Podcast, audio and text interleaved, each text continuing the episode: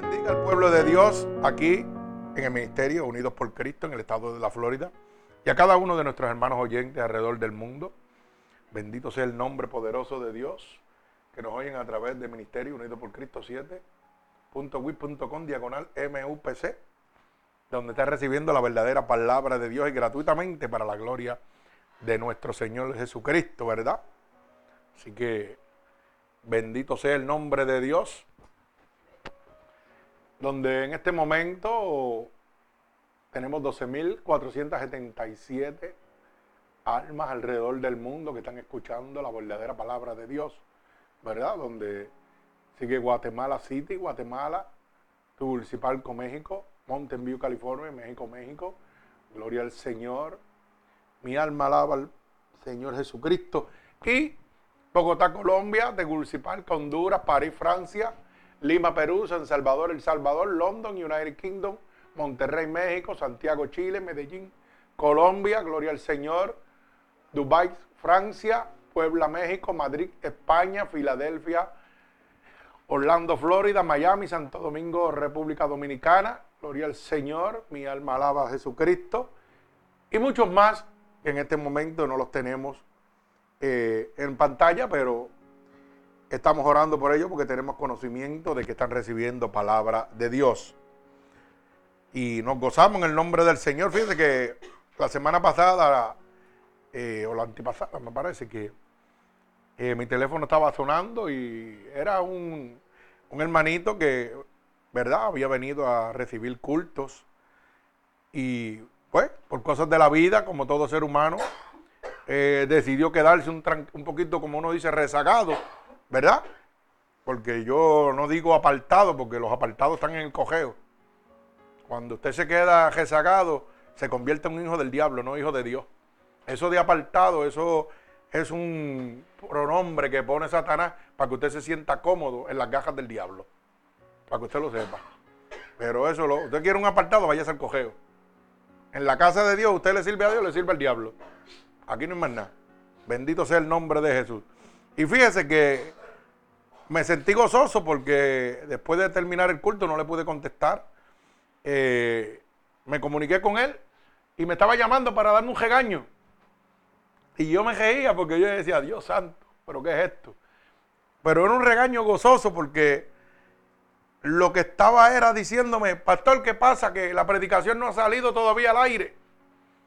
Y era las once y treinta y pico, cuarenta, algo así. Todavía nosotros estábamos aquí alabando y, y gozando el Señor y él estaba desesperado allá por recibir la palabra de Dios y me decía, ¿sabe lo que pasa?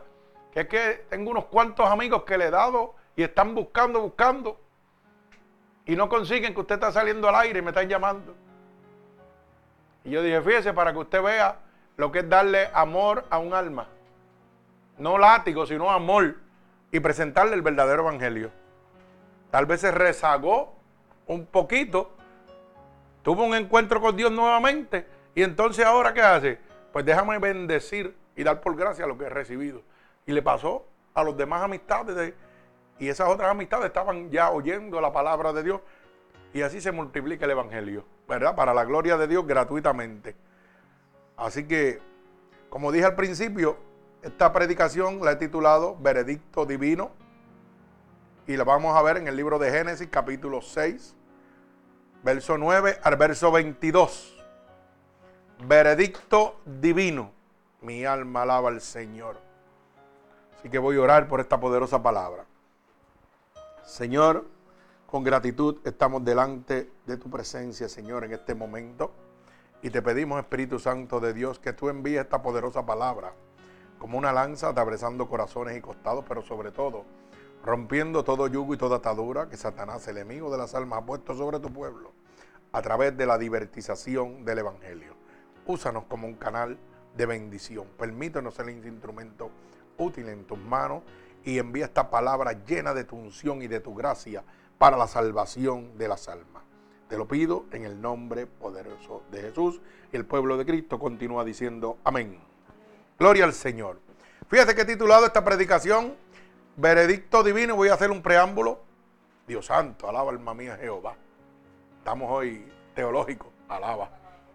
Esto es gozo, esto es gozo. La hermana dice que qué palabrote tirado. Dios santo. Sí, sí, hermano, es que como no tenemos teología, lo que tenemos es espíritu, pues. Cuando salen esas palabras, pues, sabemos que es la gloria de Dios sobre nosotros. Fíjese que hemos eh, titulado esta predicación que nos ha dado el Señor, Veredicto Divino. Y tal vez usted se preguntará, como dije al principio, un veredicto es una sentencia, ¿verdad?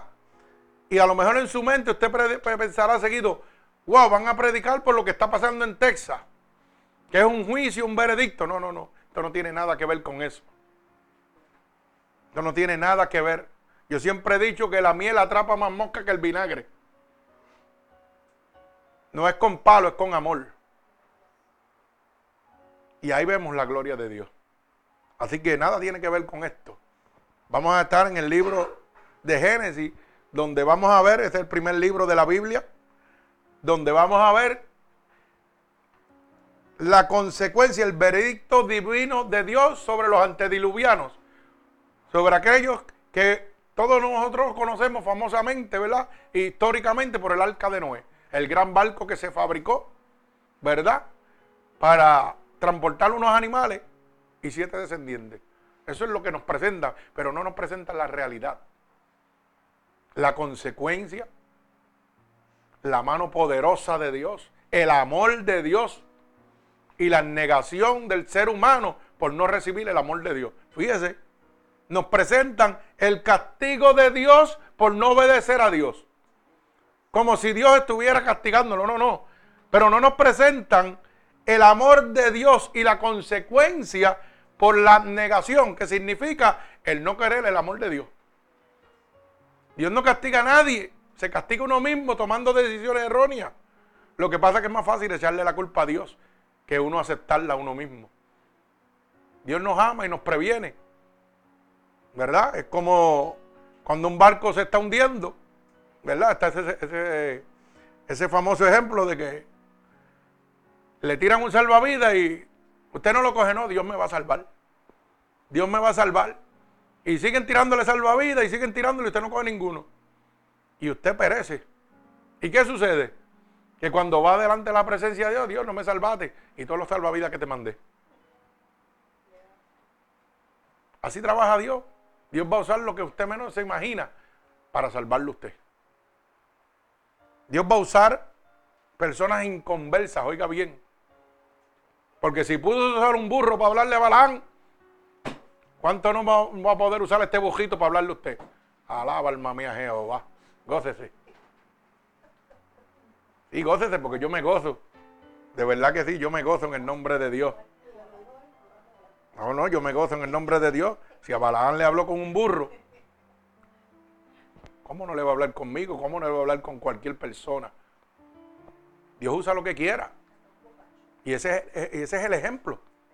Que Dios puede usar a una persona del mundo, poner palabras en su boca para llevarle un mensaje a usted. Y nosotros queremos que me hable un apóstol, que me hable un profeta, o que me hable Dios. Pero yo quiero que Dios me hable, pero no me, no me someto a Dios. Alaba alma mía Jehová. Ay, pastor, a usted Dios le hable y a mí no. Sométase a Dios para que usted vea cómo Dios le habla. Dios no hace sesión de personas. Pero si a usted le gusta mucho la cama y no le gusta hablar con Dios, y cuando Dios hace, te estoy llamando, usted se hace el loco. Ay, la cama está buena, déjame dar una vuelta. Pues entonces Dios no le puede hablar. Dios siempre quiere hablar con usted. Y hay otros que hablan, hablan, hablan y no dejan que Dios hable. Entonces, ¿cómo quiere que Dios? ¿Cómo quieren escuchar la voz de Dios? Si no dejan que Dios hable. Están piden, piden, piden, piden, piden, y dame, dame, dame, dame, y esto, aquello y lo otro. Cállese un momento, hermano, para que pues, Dios pueda hablarle. Sí, de verdad. Cree lo que es así. Hay veces que Dios nos manda silencio. Vete a tu aposento y mira, en tu esquina, y cállate y óyeme. Y usted va a oír la voz, de, Dios audible a su mente, a su corazón. Dios va a escoger cómo quiere hablar con usted. ¿Ok? Así que para la gloria de Dios, veredicto divino en el libro de Génesis capítulo 6, verso 9 al 22. Leemos la poderosa palabra de Dios en el nombre del Padre, del Hijo y del Espíritu Santo. Y el pueblo de Cristo continúa diciendo amén. Estas son las generaciones de Noé. Noé, varón justo, era perfecto en sus generaciones con Dios. Camino, caminó Noé. Y engendró Noé tres hijos, a Sem, a Cam y a Jafet.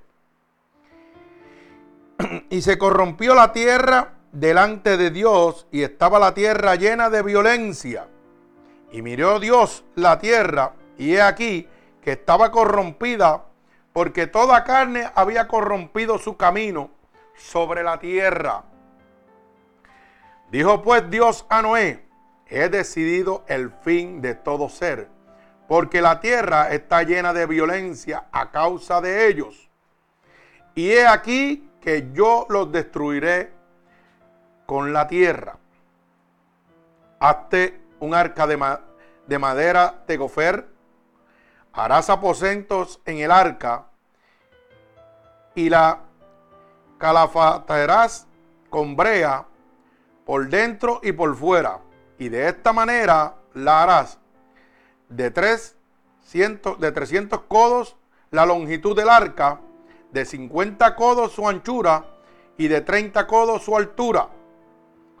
Una ventana harás al arca y la arca y la acabarás a un codo de elevación por la parte de arriba y pondrás la puerta del arca a su lado y le harás piso abajo y segundo y tercero. Y he aquí que yo traigo un diluvio de agua sobre la tierra para destruir toda carne en que haya espíritu de vida debajo del cielo.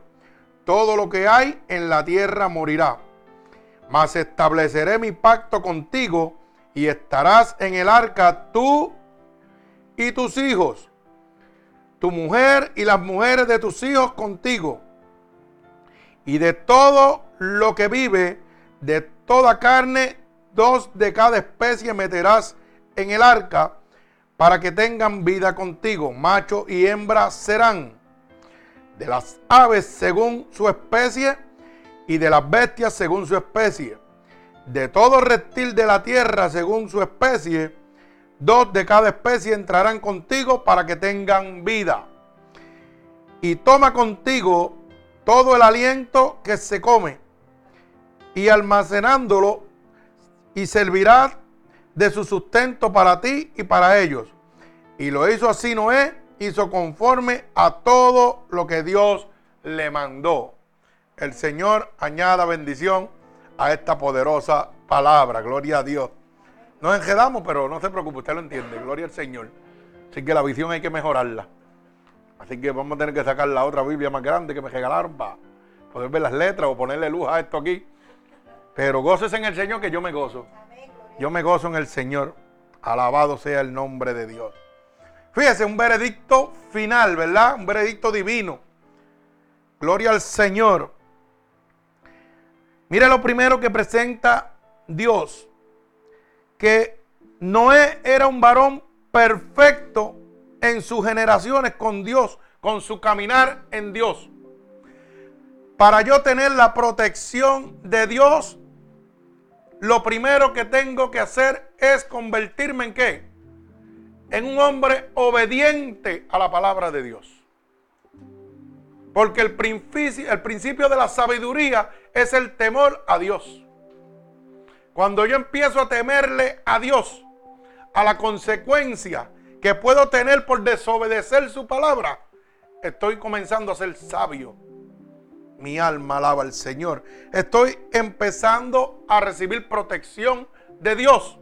Porque eso fue lo primero que hizo Dios. Fíjese que le dice a Noé, la maldad del hombre ha llegado a tan lugar, a tan grande manifestación de que he tomado la decisión de destruir la tierra y de destruir toda carne. Pero le está revelando a Noé antes de que suceda. ¿Y por qué le está revelando a Noé? Porque Noé era un hombre perfecto y justo delante de Dios. O sea que cuando el cataclismo, alaba alma mía Jehová, va a llegar a su vida, ¿se sabe qué? Dios le va a avisar primero. Lo que pasa es que a veces nosotros nos hacemos los locos y queremos pasar por encima de la voz de Dios. Mire, y le voy a dar un ejemplo. Por eso le digo que a veces un bujito le puede hablar y yo le voy a hablar. Ayer Dios me previno y yo no le hice caso. Para que usted lo sepa. Ayer poco ese carro que está encima ahí me mata. Y vino a mi mente, muévete al lado, no te pares ahí al frente. ¿Quién usted cree que me estaba hablando? Me estaba hablando Dios. ¿Y qué yo dije? No te preocupes, si eso no va a pasar, eso no se va a mover. Eso me puso el otro aquí en la cabeza. Porque usted piensa que a mí el enemigo no me habla. Claro que me habla también. Y me tenta. Pero todavía la misericordia y el amor de Dios es por encima. Dios me lo había dicho, quítate del frente, no te pares al frente de ese carro. Y yo le digo al dueño del carro, dale para adelante. El carro lo prendió, se aceleró, me dio un golpe en el pecho y me tiró el piso. Si el carro no choca contra la cosa esa que tiene del freno del leso, el carro me cae encima y me mata. Y yo me acordaba el sueño de Gladys. Rápidamente me vino a la mente, pero volando, yo aplastado, sangrando debajo de un carro. Y a veces uno dice, Dios no me habla, Dios me está hablando todo el tiempo. Dios me está hablando a mí todo el tiempo. Lo que pasa es que a veces los afanes de la vida y la sobreprotección que uno cree que tiene a veces, oiga, le pasan por encima al raciocinio de Dios con usted. Y uno dice, ah, eso no va a pasar, Dios me está cuidando. Pues Dios te está hablando, por eso es que te está cuidando. Porque te está hablando y te está apercibiendo. Eso mismo hizo con Noé. El diluvio venía, la destrucción sobre toda carne venía. Y como él lo, encontró justo delante de Dios, dijo, te voy a percibir, te voy a hablar de lo que viene y te voy a proteger. Y yo pongo este ejemplo porque yo lo viví. Y anoche fue un día que eso fue, oiga, terrible. Mi esposa se cayó y cayó sobre su operación. Y el dolor de ella era una cosa que usted no se lo imagina. Todavía esta mañana estaba vomitando. Se cayó aquí en la esquina. Por la noche, a las 12 de la noche. Gloria a Dios que está ahí de pie. Y yo le dije, descansa cuando estaba vomitando ahorita, antes de ustedes ya, yo le dije, quédate acostada si quieres. Pero ¿sabe qué? Mire dónde está. A pesar de dolor, a de su malestar, está oyendo la palabra de Dios. Nosotros tenemos que ser sabios. El poder, la sabiduría viene de Dios. La fortaleza viene de Dios. Ella está ahí porque Dios le está dando fortaleza. Yo estoy aquí porque Dios me protegió. A pesar de yo ser un cabeciduro desobediente, Dios me protegió. Pero me enseñó. Y todos los días Dios le va a enseñar a usted. Todos los días. ¿Por qué le digo esto? Porque hay gente que piensa que los pastores son cosas intocables. No, hermano, nosotros somos los más que nos toquen, los más que nos entran a palo. Porque el diablo no lo quiere usted tanto, me quiere a mí, que le estoy robando las almas. Quiere al otro pastor que le está robando las almas. El que está predicando la verdadera palabra de Dios. Mi alma alaba al Señor. Pero cuando usted es justo, cuando usted es recto en las cosas de Dios, cuando usted delante de los ojos de Dios, usted es un varón perfecto, mire, Dios va a dar cobertura sobre usted. Dice que el diablo no lo puede tocar. Él va a intentarlo. Pero cuando yo oigo la voz de Dios y la desobedezco un poquito, yo tengo una consecuencia. Yo no le quise hacer caso a papá cuando me dijo, quítate del medio. Yo no aguanto este brazo. Si por mí fuera, por mí, por mi ser humano, yo estuviera acostado. Yo no aguanto todo este brazo, no lo aguanto. Pero aquí estoy peleando la batalla también. Porque usted necesita palabras de aliento, de salvación, y miles de almas necesitan palabras de aliento. Y mi fortaleza tiene que venir de Dios. No me importa lo que me esté pasando, mi fortaleza tiene que venir de Dios. Porque dice su palabra que añade fuerza al que no tiene. Añade fuerza de cero. Así que, ¿en quién hemos creído? En Dios, el autor y consumador de la fe. Fíjese que miró Dios la tierra, dice el verso 12, y aquí que estaba qué? Corrompida. ¿Cómo está la tierra hoy en día? Corrompida totalmente. Mire, si estamos corrompidos, Le contaba yo a los hermanos los otros días que estuve oyendo una, una, señora que era de los, eh, los, ¿cómo se diría?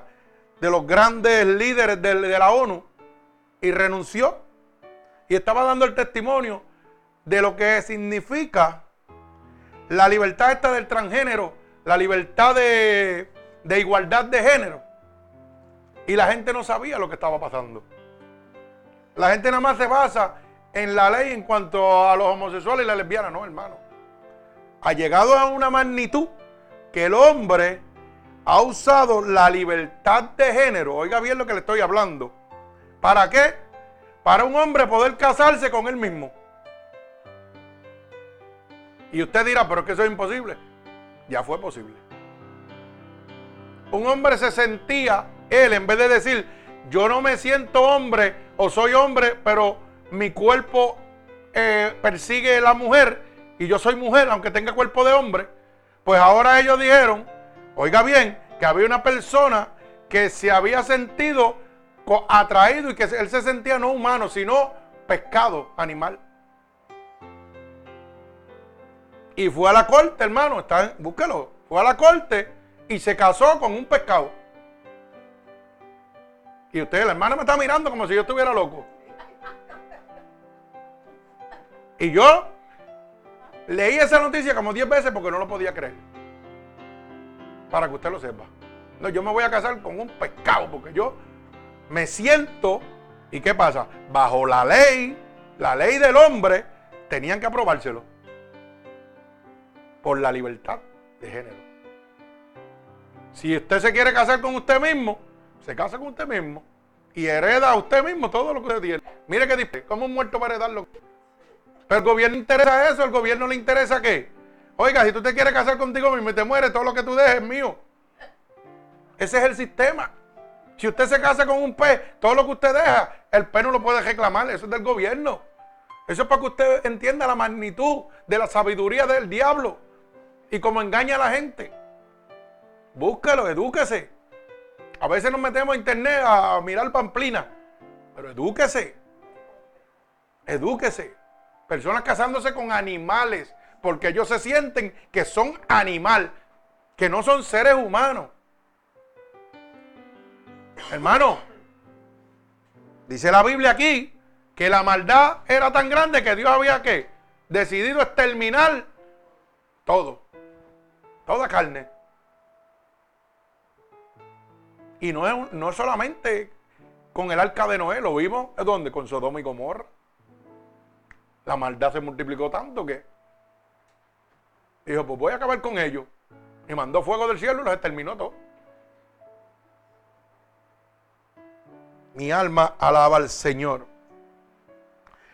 Fíjese que el verso 13 dice claramente, y dijo Dios a Noé, he decidido el fin de todo ser, porque la tierra está llena de violencia y a causa de ello, y he aquí que yo los destruiré con la tierra.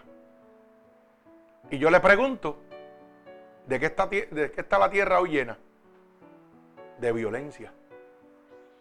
Estamos a ley de una tercera guerra mundial, de la guerra del Almagedón, de lo que está establecido por la Biblia que ha de suceder. ¿Y por qué? Porque la maldad del hombre se ha multiplicado. Y la Biblia dice que en los últimos días, antes de la venida de Cristo, la maldad del hombre ¿qué? se multiplicará. Y dice más, y el amor de muchos se enfriará. O sea que la maldad del hombre va a multiplicarse y el amor de los que aman a Cristo va a empezar a enfriarse. Gente que se está, y usted lo está viendo. Cómo la gente ha cambiado totalmente el evangelio de salvación de Dios por lo que ellos quieren. Ah, la cosa está mala, pues yo me voy para la apostasía. Para tener dinero y comodidades. Lo bíblico se está cumpliendo, hermano. Mi alma alaba al Señor. Y le dice a Noé, hazte un arca de madera de gofer. ¿Verdad? Y le dice exactamente las medidas que tiene que hacer el arca. Cuando Dios le da una orden a usted, Dios es específico. No se crea que Dios le da una orden y usted camina al garete como los locos. No, no, no. Él le dijo, tanto de alto, tanto de largo y tanto de ancho. Y le vas a hacer dos pisos y así, así, así, así. Cuando Dios le habla a usted, hermano, y esto es para que usted aprenda, no esté oyendo por ahí todos esos locos que dicen que son profetas, que tienen don de revelación y vienen a tirarle mensajes predestinados por ellos mismos. Y usted dice, Dios, pero espérate, aquí la cosa está media. No, no. Dios cuando le habla a usted, le habla completamente.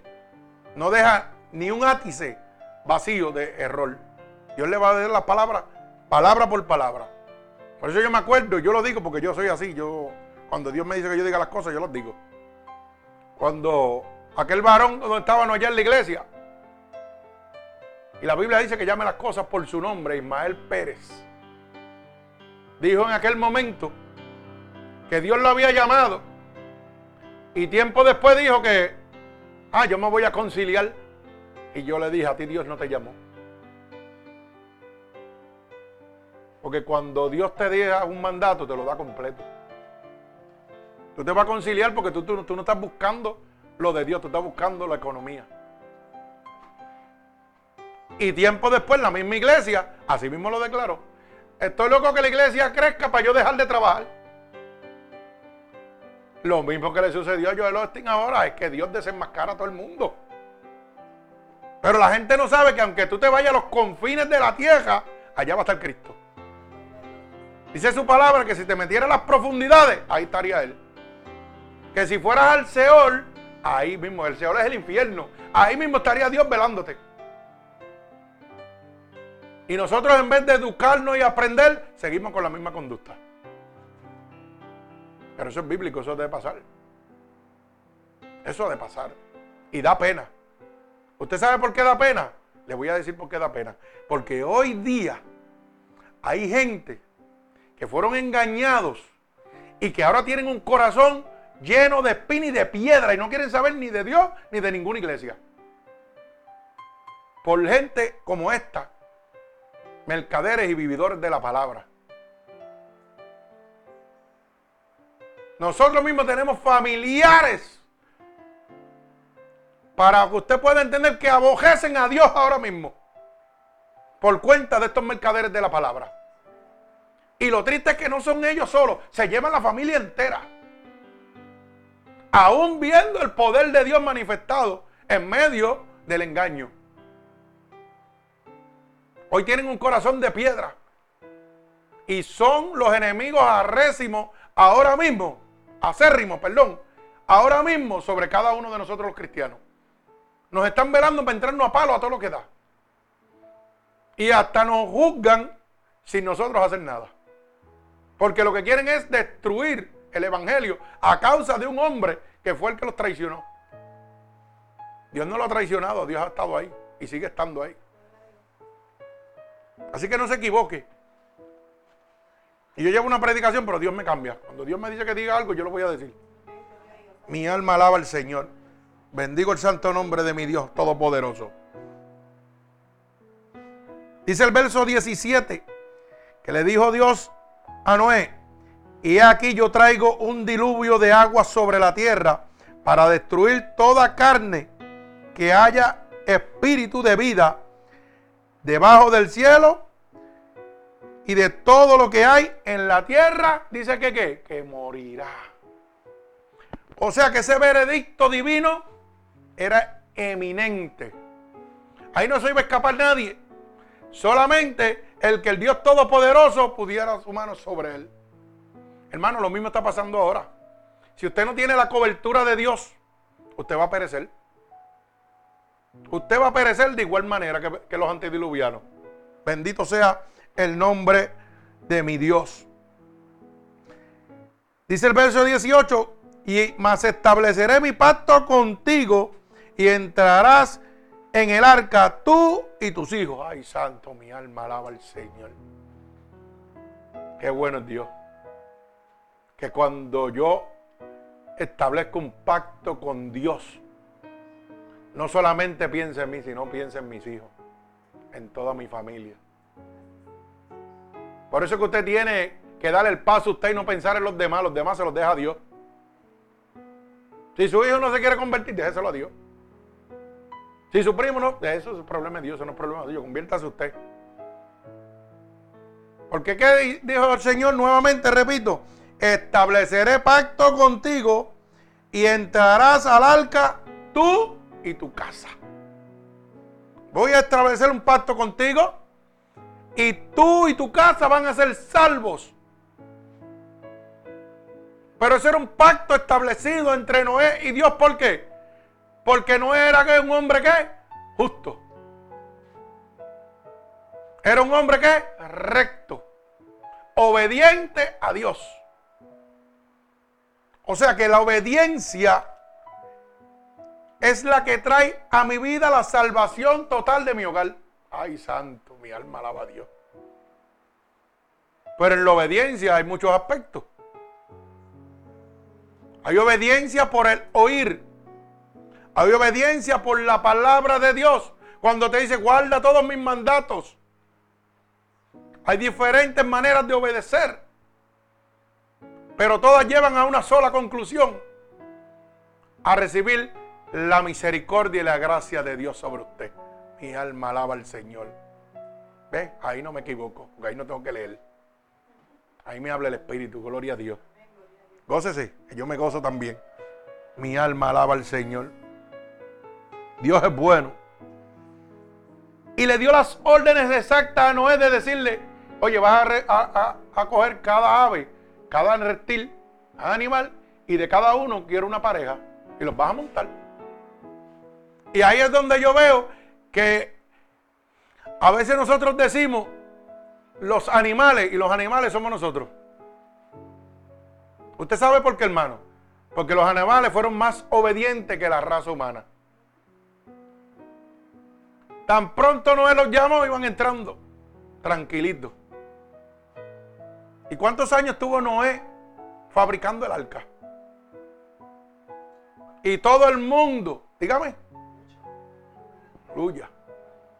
40 años, para que usted lo sepa.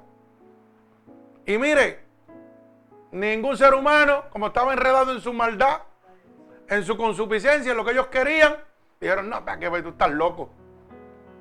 Porque es que Dios hace las cosas imposibles para el hombre, pero posibles para Dios. El hombre que estaba mirando decía, no tiene que estar loco, está trepado en un cejo, aquí nunca llueve, y aunque llueve, el agua nunca va a llegar allá. Este tipo está tostado, vamos a seguir brincando y saltando. Así mismo estamos viviendo hoy. ¿Sabe que llevan dos mil años diciendo que Cristo viene? Olvídate de eso, vamos a seguir brincando y saltando. Pero Noé y su casa se salvaron. Y el mundo, por su maldad, pereció. Lo mismo sucedió en Sodoma y Gomorra. Fueron advertidos y tampoco. Mire la diferencia de que cuando Dios envía, ¿verdad? Este, a Nínive un mensaje de arrepentimiento, ¿verdad? ¿Y qué pasa? Jonás primero se puso telco y no quería ir. Y lo sometieron a la obediencia, como digo yo, y lo metieron dentro de la ballena, de, como dicen ellos, ballena, pero la Biblia dice un pez. La ballena es un mamífero, no es un pez. Pero es el, animal más grande que el hombre ha podido ver. Por eso lo, relacionan con eso. Y Dios lo envió dentro de, de ese mamífero, de ese animal, lo tiró a Nínive. A como de lugar. Tú vas a decir lo que yo quiero. ¿Y qué hizo Nínive? Se arrepintió. Pero Dios qué hizo? Le, no le mandó el mensaje. Arrepiéntese porque su maldad ha llegado a mi trono. ¿Qué es lo que va a pasar? Si no se arrepiente, van a perecer. Y mira la diferencia de los antediluvianos con el arque Noé, de Sodoma y Gomorra, a un pueblo que decidió obedecer a Dios. Tanto así que Jonás le dio esta ira, porque Dios los perdonó. Mire hermano, ¿sabe por qué le traigo este comentario? Porque hay hermanos cristianos que le da ira que Dios perdone a un pecador. ¿Usted piensa que yo estoy hablando disparate? Yo lo he visto. y hablan despectivamente de esa persona, ese tipo. Y tú le sirves a Dios. Pero a ti se te olvidó de dónde Dios te sacó. Ay, no, mire, ese tecato se lleno de llagas, yo no lo puedo tocar, yo no puedo estar al lado de él. Ay, santo. Y entonces Dios los perdona y le, dan, y le da coraje. ¿Y sabe lo que hace Dios? Que para que te dé más coraje los pone en gracia. Sí, aquel, aquel que tú despreciaste, oye, le abre las puertas de la iglesia y lo, y lo pone arriba, bien arriba. Y allí tú te quedas en el mismo lado, estancado. Porque todavía tu corazón está amargado, está entrenecido. Eso es lo que está pasando. Bendito sea el nombre de Dios. Y a veces pensamos que, mire, tienen que tener cuenta con muchos hermanitos que no son hermanitos, son primos lejanos. Para que lo sepa. Aunque te digan hermanito, gloria a Dios. Sí, créalo, créalo. Dios había visto que Noé era un hombre justo. Y lo escogió para esa encomienda. Cuando Dios te llama, hermano, Dios te capacita, te prepara. Luego Dios te va a enviar. Usted está sentado aquí oyendo evangelio de Dios, pero usted sabe que este evangelio es para la salvación de otras almas. Por eso dice, dar por gracia lo que por gracia ha recibido. Y usted no me diga que desde que usted se convirtió aquí, usted no ha soltado unas palabritas de lo bueno que ha sido Dios. amistades suyas, familiares. Y vamos, vamos más allá. Sin usted hablar calladito con su testimonio y el cambio que Dios ha hecho en su vida, la gente ya están hablando de usted. Wow, mire, ese hombre se convirtió y de verdad que Dios está trabajando. Porque ya no es como antes. A veces no tenemos que hablar, nuestro testimonio habla por nosotros. Pero si a Dios le place que usted diga, pues usted dice. Y eso se llama capacitar. Dios lo va a preparar primero a usted y después lo va a enviar. Después usted va a salir. Cuando usted esté ready totalmente. Eso fue lo que hizo con Noé. Lo llamó, lo percibió. Le dijo, esto, esto, esto va a pasar. Y de esto, esto, esto yo te voy a cubrir de esto yo te voy a proteger. Pero luego que te tenga protegido, te voy a enviar a dar la noticia para que el mundo que sea salvo por mí. Muchos no van a creer. Eso mismo hace con nosotros. Dios nos salva, nos prepara y cuando estamos listos, capacitados para decir palabra alguna de lo que Dios ha hecho sobre nosotros, dice, ahora ve. Y te va a poner una persona necesitada. Eso es lo que Dios hace. Usted no necesita conocer el Evangelio. Usted necesita ser guiado por el Espíritu de Dios. Por eso dice que el mucho conocimiento, ¿qué? Envanece. Otras versiones dicen embrutece en el Espíritu. Cuando usted se jalta de esto, es como todo alimento. Si usted come de más, lo, ah, empacina y lo vomita. Hay gente que se pasan vomitándolo en vez de usarlo para bendecir. ¿Usted sabe por qué? Porque conocen la Biblia de la Laceta y en vez de menguar, que significa descender para que Cristo crezca, no, no. Vamos a bajar a Cristo y déjame subirme yo porque yo me la sé toda. Yo conozco la Biblia de la A a la Z. Así estamos viviendo, hermano. Por eso que todos estos apóstatas están viviendo lo que están viviendo en este momento. Gloria al Señor, mi alma alaba a Cristo. Pero Dios es bueno y para siempre es su misericordia. Mire, Dios dice, he decidido el fin de todo ser cuando la maldad del hombre se multiplica. Dios es amor y misericordia, pero también es fuego consumidor. Cuando Dios dice el verso, capítulo 6, verso 13 de Génesis, capítulo 6, verso 13 dice, Dios dijo pues a Noé, He decidido el fin de todo ser porque la tierra está llena de violencia a causa de ello.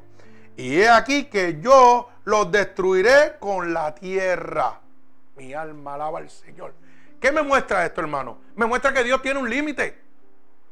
Por eso la Biblia dice, y no contenderé con el hombre para siempre. ¿Usted sabe lo que significa? Que Dios no va a estar detrás de usted todo el tiempo. Dios tiene un límite. Y va a decir, papito, hasta aquí llegaste.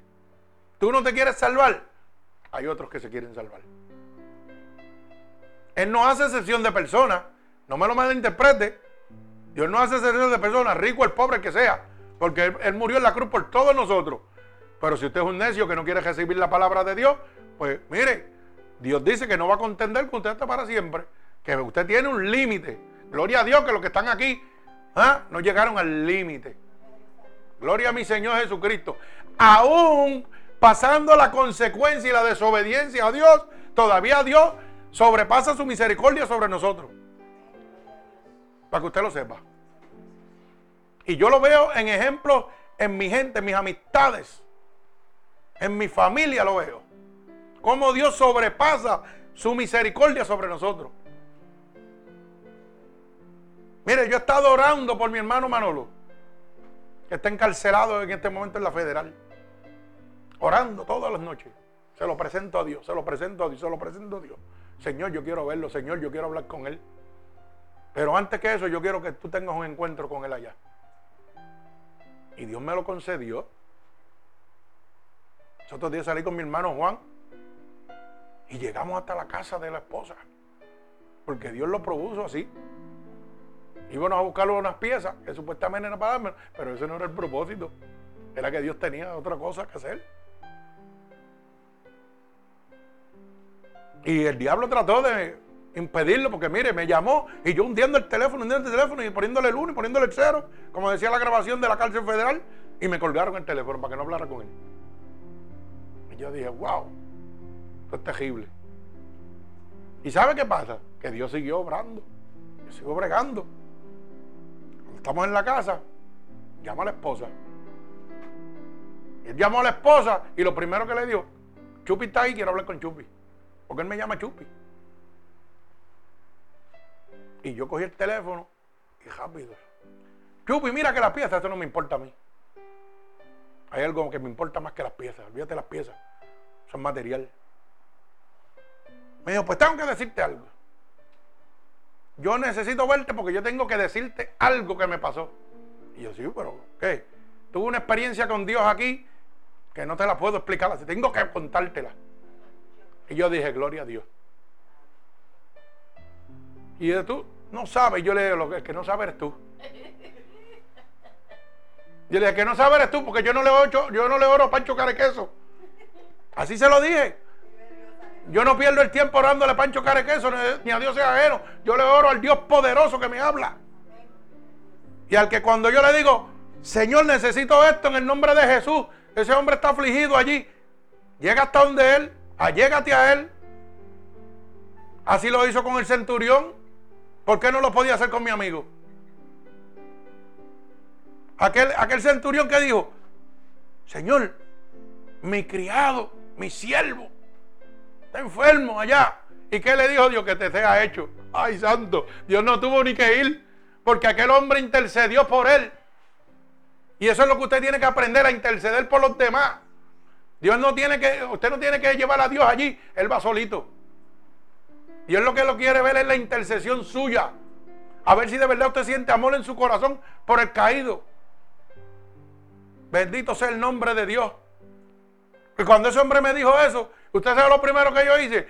Salí caminando y me fui para un garajito que estaba al lado de la casa allí, que estaba su papá. Y estaba Juan ahí, hermano Juan. Y pregúntele a Juan qué fue lo primero que hicimos. Aquel hombre empezó a llorar. Y yo le dije, no llore, que lo que vamos a agradecerle a Dios por lo que hizo. Y vamos a orar ahora mismo en el nombre de Dios. Porque no se puede dejar las cosas para después. ¿Y sabe qué hicimos? Pues vamos a orar. Y aquel hombre me dio un abrazo como si yo hubiera sido su papá en vez de él el mío. Y yo sentía aquel amor y aquel gozo. El mismo gozo que nosotros sentíamos. ¿Mm? Y el otro pájaro dando vueltas y como, ah. Pero hermano Juan estaba orando estaba este siervo orando y estaba el Papa orando. ¿Ah? Aunque las cositas estaban por allí dando vueltas. Y nosotros nos quedamos orando en el nombre de Dios. ¿Y qué dice la palabra? Resiste el diablo y vivirá de usted. Salió como bala del lado de nosotros. Se fue para allá a buscar el jabón de lavarnos las manos y todo. Hasta que no acabamos, no, no se pegó. Y después, gloria a Dios por eso. Mira, hermano, ¿sabe por qué le digo esto? Porque la cara de felicidad del papá de él un anciano. Mire, aquello valía, yo no sé, los, millones que puedan haber en el mundo no lo pagan. Y cuando nosotros llegamos al taller, aquel hombre estaba destruido. Aquel hombre estaba destruido. Y usted sabe una de las cosas que me dijo. Yo quería saber quién era el famoso Chupi ese. Y usted sabe lo que me... Sí, porque yo parezco loco, pero no soy loco nada. Usted sabe lo que Dios me dijo cuando él dijo esa contestación. Que mucho está hablando Manolo de ti. Manolo está hablando mucho de ti. Porque todo el mundo quería saber quién era Chupi, ya él me conocía. Y me dijo, yo no sabía que tú eras el famoso Chupi. Ella pues, qué bueno es Dios. Qué bueno es Dios. Y yo me acuerdo que Dios, antes de que cayera preso, Dios le mandó un mensaje. Y le dijo, déjalo, vente conmigo. Lo mismo que hizo con Noé, lo percibió. Dios nos apercibe a cada uno de nosotros, nos habla. Date quieto, te va a pasar esto, ven para acá. Voy a traer esto sobre ti. Ven para acá. Unos oímos, otros no oímos. Lamentablemente, todos nosotros, ninguno, yo primero cogemos el cocotazo y después venimos donde Dios. Pero qué bueno es Dios, que a pesar de que el hombre no oyó, allá todavía la gracia de Dios y la misericordia de Dios Dios, pues ahora te voy a tocar. ¿Mm? Y cuando aquel hombre me dice así, yo le digo, ¿eso te crees tú que yo no sé lo que está pasando? Yo no le oro a Pancho Carequeso, yo sé a quién yo le oro. Lo que pasa es que hay dos maneras de llegar a Dios. Con amor o con cocotazo. Y ese hombre rompió a reírse como si yo le hubiera hecho el chiste más grande de su vida. Enjaulado en una cárcel donde tiene que estar bajo depresión, Dios lo tenía gozando. ¿Cómo usted se explica eso? Dígame usted si tuvo un encuentro con Dios allí o no lo tuvo. Porque yo nomás le dije esto, lo que pasa es que pues. A veces tenemos que venir a los cocotazos Dios te quiere traer la buena, pero tú quisiste los cocotazos. Pues gózatelo ahora. Y eso era, Chupi, tú eres terrible. Y yo me lo gozaba. Pero valía ver la cara de satisfacción de su padre aquellas lágrimas bajando por aquel rostro y aquella alegría. Y desde que llegamos, estábamos diciendo, confía en Dios que Dios lo va a sacar de ese quieto. Tranquilo, Dios tiene el poder. Dios lo hizo con Pablo. Que tiene que pasar una consecuencia, sí la tiene que pasar. Pero no va a ser lo que el hombre dice, lo que Dios determine. Te créale a Dios, no se preocupe. Carlos, Pablo estaba encarcelado y los bajotes se cayeron. La tierra tembló y los bajotes se cayeron. Yo no le estoy diciendo que lo va a sacar ahora, pero a lo mejor tenía una condena de 30 y le dan dos o tres. A lo mejor le dan dos y el gesto se lo dan en la casa. Dios es Dios que yo le sirvo. Como lo puede sacar la suerte también. Dios es Dios. Lo que hay que tener fe en Dios y creerle a Dios.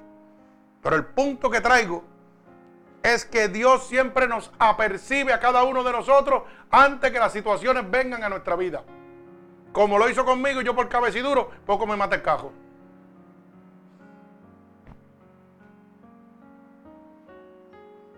Él me habló, yo no le hice caso. ah, sí, pues cógete esta consecuencia, cógete ese cocotazo. Para que vaya fincando. A veces nos dicen, date quieto, mijo. No, no, yo quiero hacer lo que a mí me da la gana. Y tenemos la consecuencia. Ayer lo experimentó mi esposo y lo experimenté yo. Gloria al Señor. Pues Dios le dijo, quédate ahí. No salgas de esa puerta, quédate ahí. Yo te estaba cuidando. Lo que pasa es que como a veces no entendemos, porque pensamos que la gente que no están al servicio de Dios, Dios no la pudo usar para hablarnos, pues pensamos que, no, es que me quieren tanto que no. Mano, yo lo aprendí allá de la mala manera. Después de llevar tantos años en el Evangelio, mire. Todavía sigo aprendiendo y cogiendo cogotazos. Gloria al Señor. Así que gócese. Usted nada más no coge cogotazos, yo también los cojo. Gloria a Dios. Mire, cuando el hombre ha fracasado del todo, oiga bien, Dios viene en sobremanera, en gracia y manifiesta su poder salvador sobre él. Cuando nosotros como seres humanos hemos fracasado totalmente, es que Dios viene sobre nosotros. La gracia de Dios viene sobre nosotros sin merecérnosla.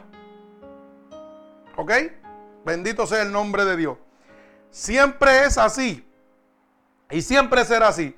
La gracia de Dios viene cuando el hombre está totalmente perdido e impotente.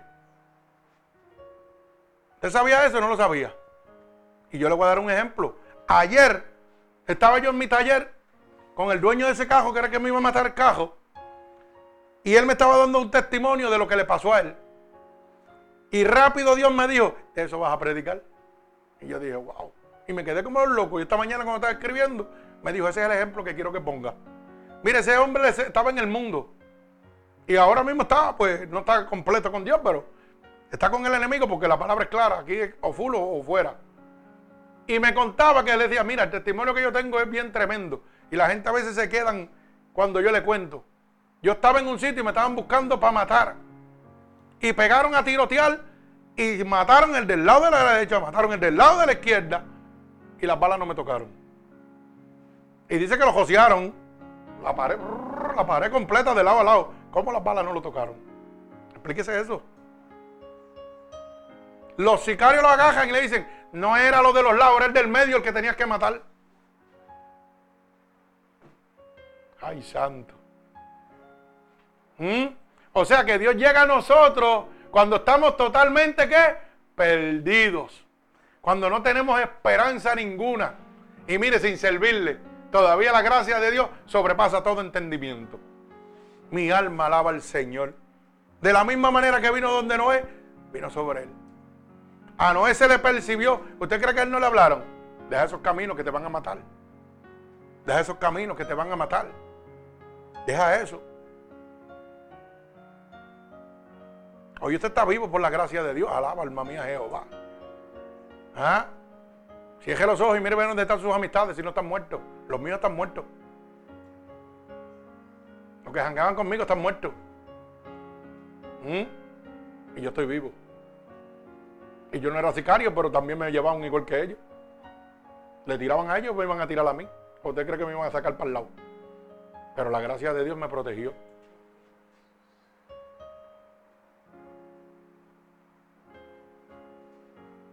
Y le pregunto yo, cuando el manto de Dios cayó sobre nosotros, ¿nosotros le servíamos a Dios? Ay, santo, que buena es la gracia de Dios. O sea que Dios llega cuando el hombre está perdido. Usted estaba perdido, mataron al que estaba con usted y usted está aquí todavía. Yo estoy aquí todavía. Alaba alma mía Jehová. Dios siempre va a llegar cuando usted está perdido. Y todavía lo ama tanto que derrama gracia sobre usted.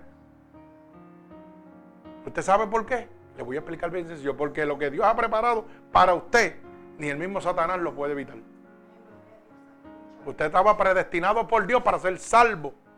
Por eso la Biblia en el libro de Proverbios dice que Dios ha predestinado al, que se va a perder, a todo aquel para su propio mal. O sea que el que se va a perder también está ya separado por Dios. Ese no lo va a salvar nadie. Pero qué bueno que usted está aquí, gloria a Dios. Entonces en el nombre de Jesús. Mi alma alaba al Señor. Qué pobre fin fue este. Bendito sea el nombre de Dios. Nada más que el mal continuó. Qué pobre fin fue ese donde toda la humanidad tuvo que perecer cuando vino el diluvio y se salvó Noé y los animales y siete descendientes. Fue un fin terrible. Pero fíjese que la maldad continuó. Lo único que pereció fue, fue la carne. Mi alma alaba al Señor. Pero el mal continuó y sigue continuando hasta el día de hoy. O sea que la carne va a perecer, pero la maldad no va a perecer. Su espíritu no va a perecer, su alma no va a perecer, su carne sí va a perecer. Bendito sea el nombre de mi Señor Jesucristo. ¿Usted sabe por qué? Porque la misma la Biblia dice, porque lo que es nacido de la carne, carne es. Y lo que es nacido del Espíritu, Espíritu es. Eso se encuentra en el libro de San Juan, capítulo 3 y verso 6. Libro de San Juan, capítulo 3, verso 6. Lo declara totalmente. Que lo que es de la carne, carne es, pero lo que es del espíritu, espíritu es. Gloria al Señor. Mi alma alaba al Señor Jesucristo. Mire cómo dice. Libro de San Juan, capítulo 3, verso 6. Lo que es nacido de la carne, carne es. Y lo que es nacido del espíritu, espíritu es. Mi alma alaba al Señor. Lo que significa que usted tiene que nacer de nuevo. De agua y de espíritu. Por eso Dios le dijo a Nicodemo, tienes que nacer de nuevo. Y Nicodemo era un inaudito, un tipo inteligentísimo, pero estaba perdido. Porque le dijo a Dios, Dios, ¿y cómo un hombre viejo puede volver al vientre de su madre y nacer otra vez? Mire, sí, mire, mire, y dicen que era inteligente.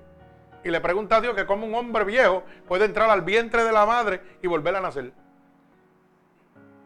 Y ese era el inteligente, que tenía toda la sabiduría. Pero ¿sabe qué dice la Biblia? Que Dios le dijo, tienes que nacer de nuevo de agua y de espíritu.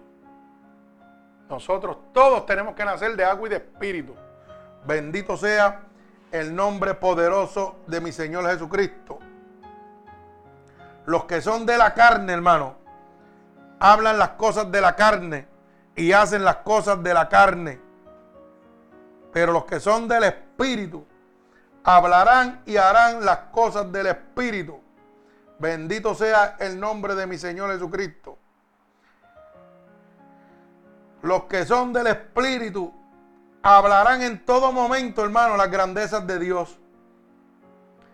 Y la Biblia dice claramente que los que viven según a la carne no pueden agradar a Dios. Si yo vivo según a la carne, yo no puedo agradar a Dios. Y si yo no agrado a Dios, ¿qué dice la palabra? Que no puedo entrar al reino de los cielos. Estoy perdido. Mire, Romanos capítulo 8, verso 8 para que lo pueda entender. Y los que viven según a la carne no pueden agradar a Dios. Romanos capítulo 8, verso 8. Romanos capítulo 8, verso 8 lo dice claramente.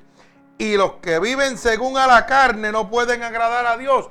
O sea, los que viven conforme a lo que ellos piensan. Que no le interesa ni obedecen la ley de Dios. Ah, eso lo escribió un hombre, olvídate de eso, yo no le hago caso a eso.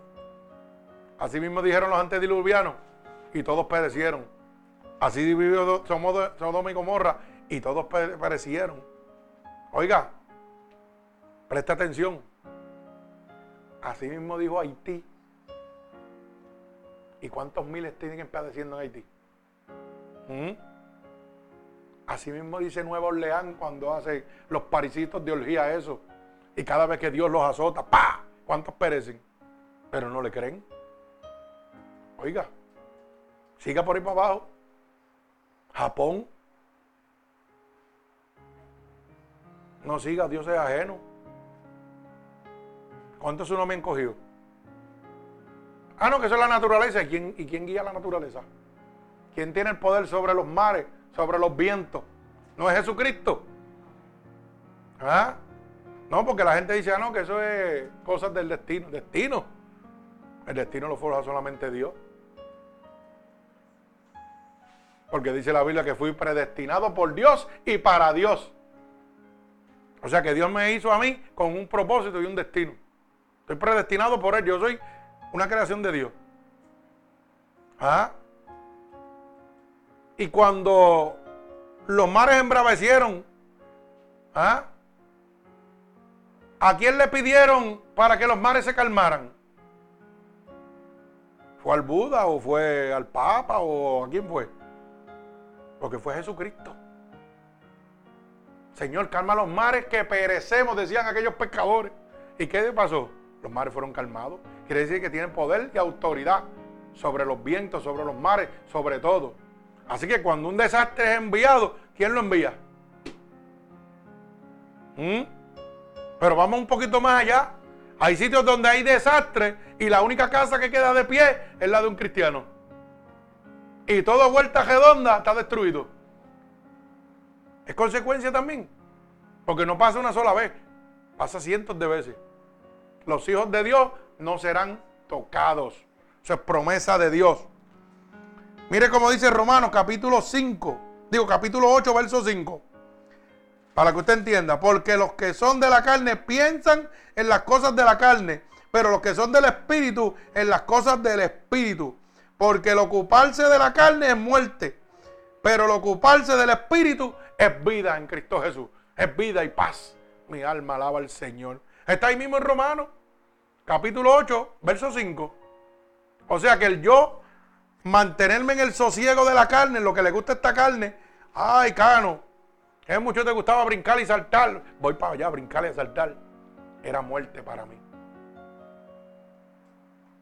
Pero los que se preocupan en las cosas del Espíritu tienen vida y tienen qué?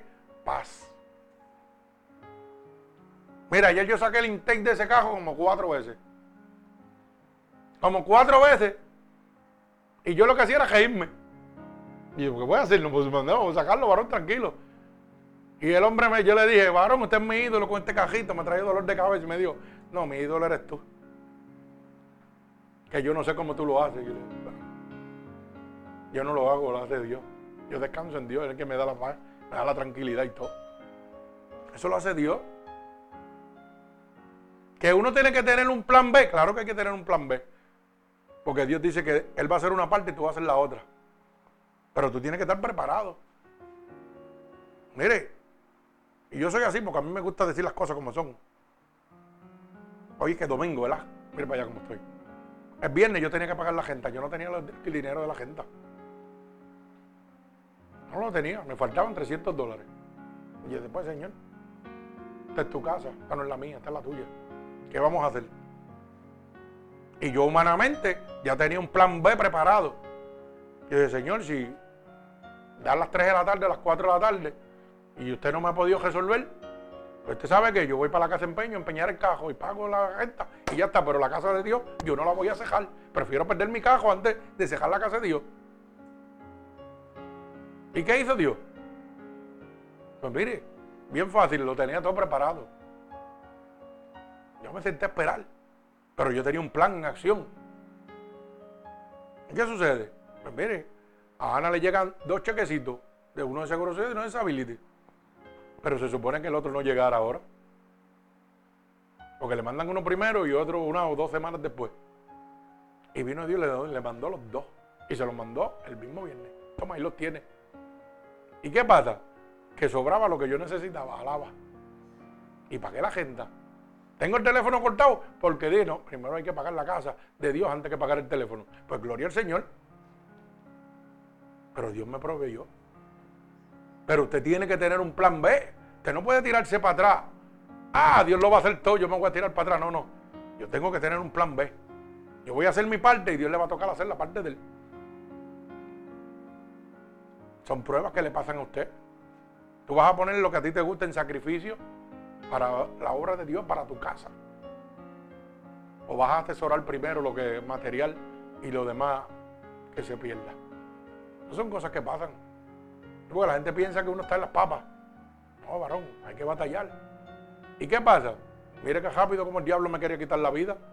Dios lo sabía, Dios me percibió, me lo dijo y yo no hice caso. Yo confié en la cobertura de Dios totalmente. Pues si la cobertura de Dios que me avisa también. No es que van a poner la mano y parar el cajo, si me lo está diciendo. Bendito sea el nombre de mi Señor Jesucristo. Tenemos que entender la palabra de nuestro Señor Jesucristo. Gloria a Dios. Mi alma alaba a Cristo. Así que fíjese que nosotros de no ser regenerados, este es el fin de tu supuesta buena vida.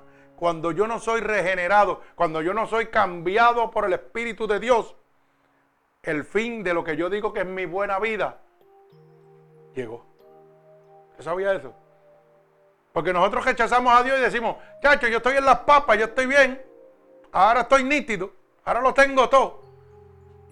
Pero si no hay una regeneración y un cambio en tu vida, el fin de esa buena vida va a llegar a tu vida.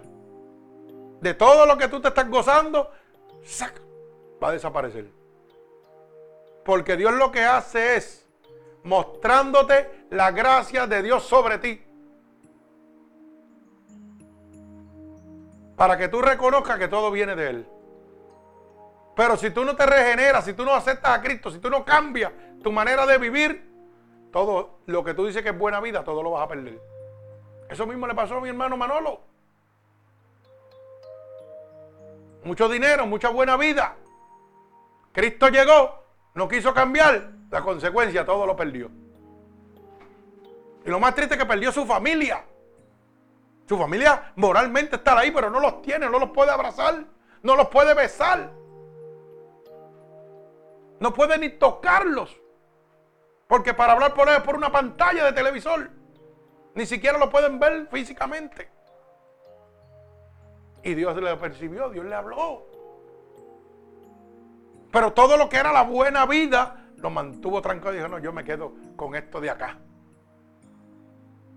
Y Dios dice en su palabra que si no te regeneras, si no hay un cambio en ti, lo vas a perder todo.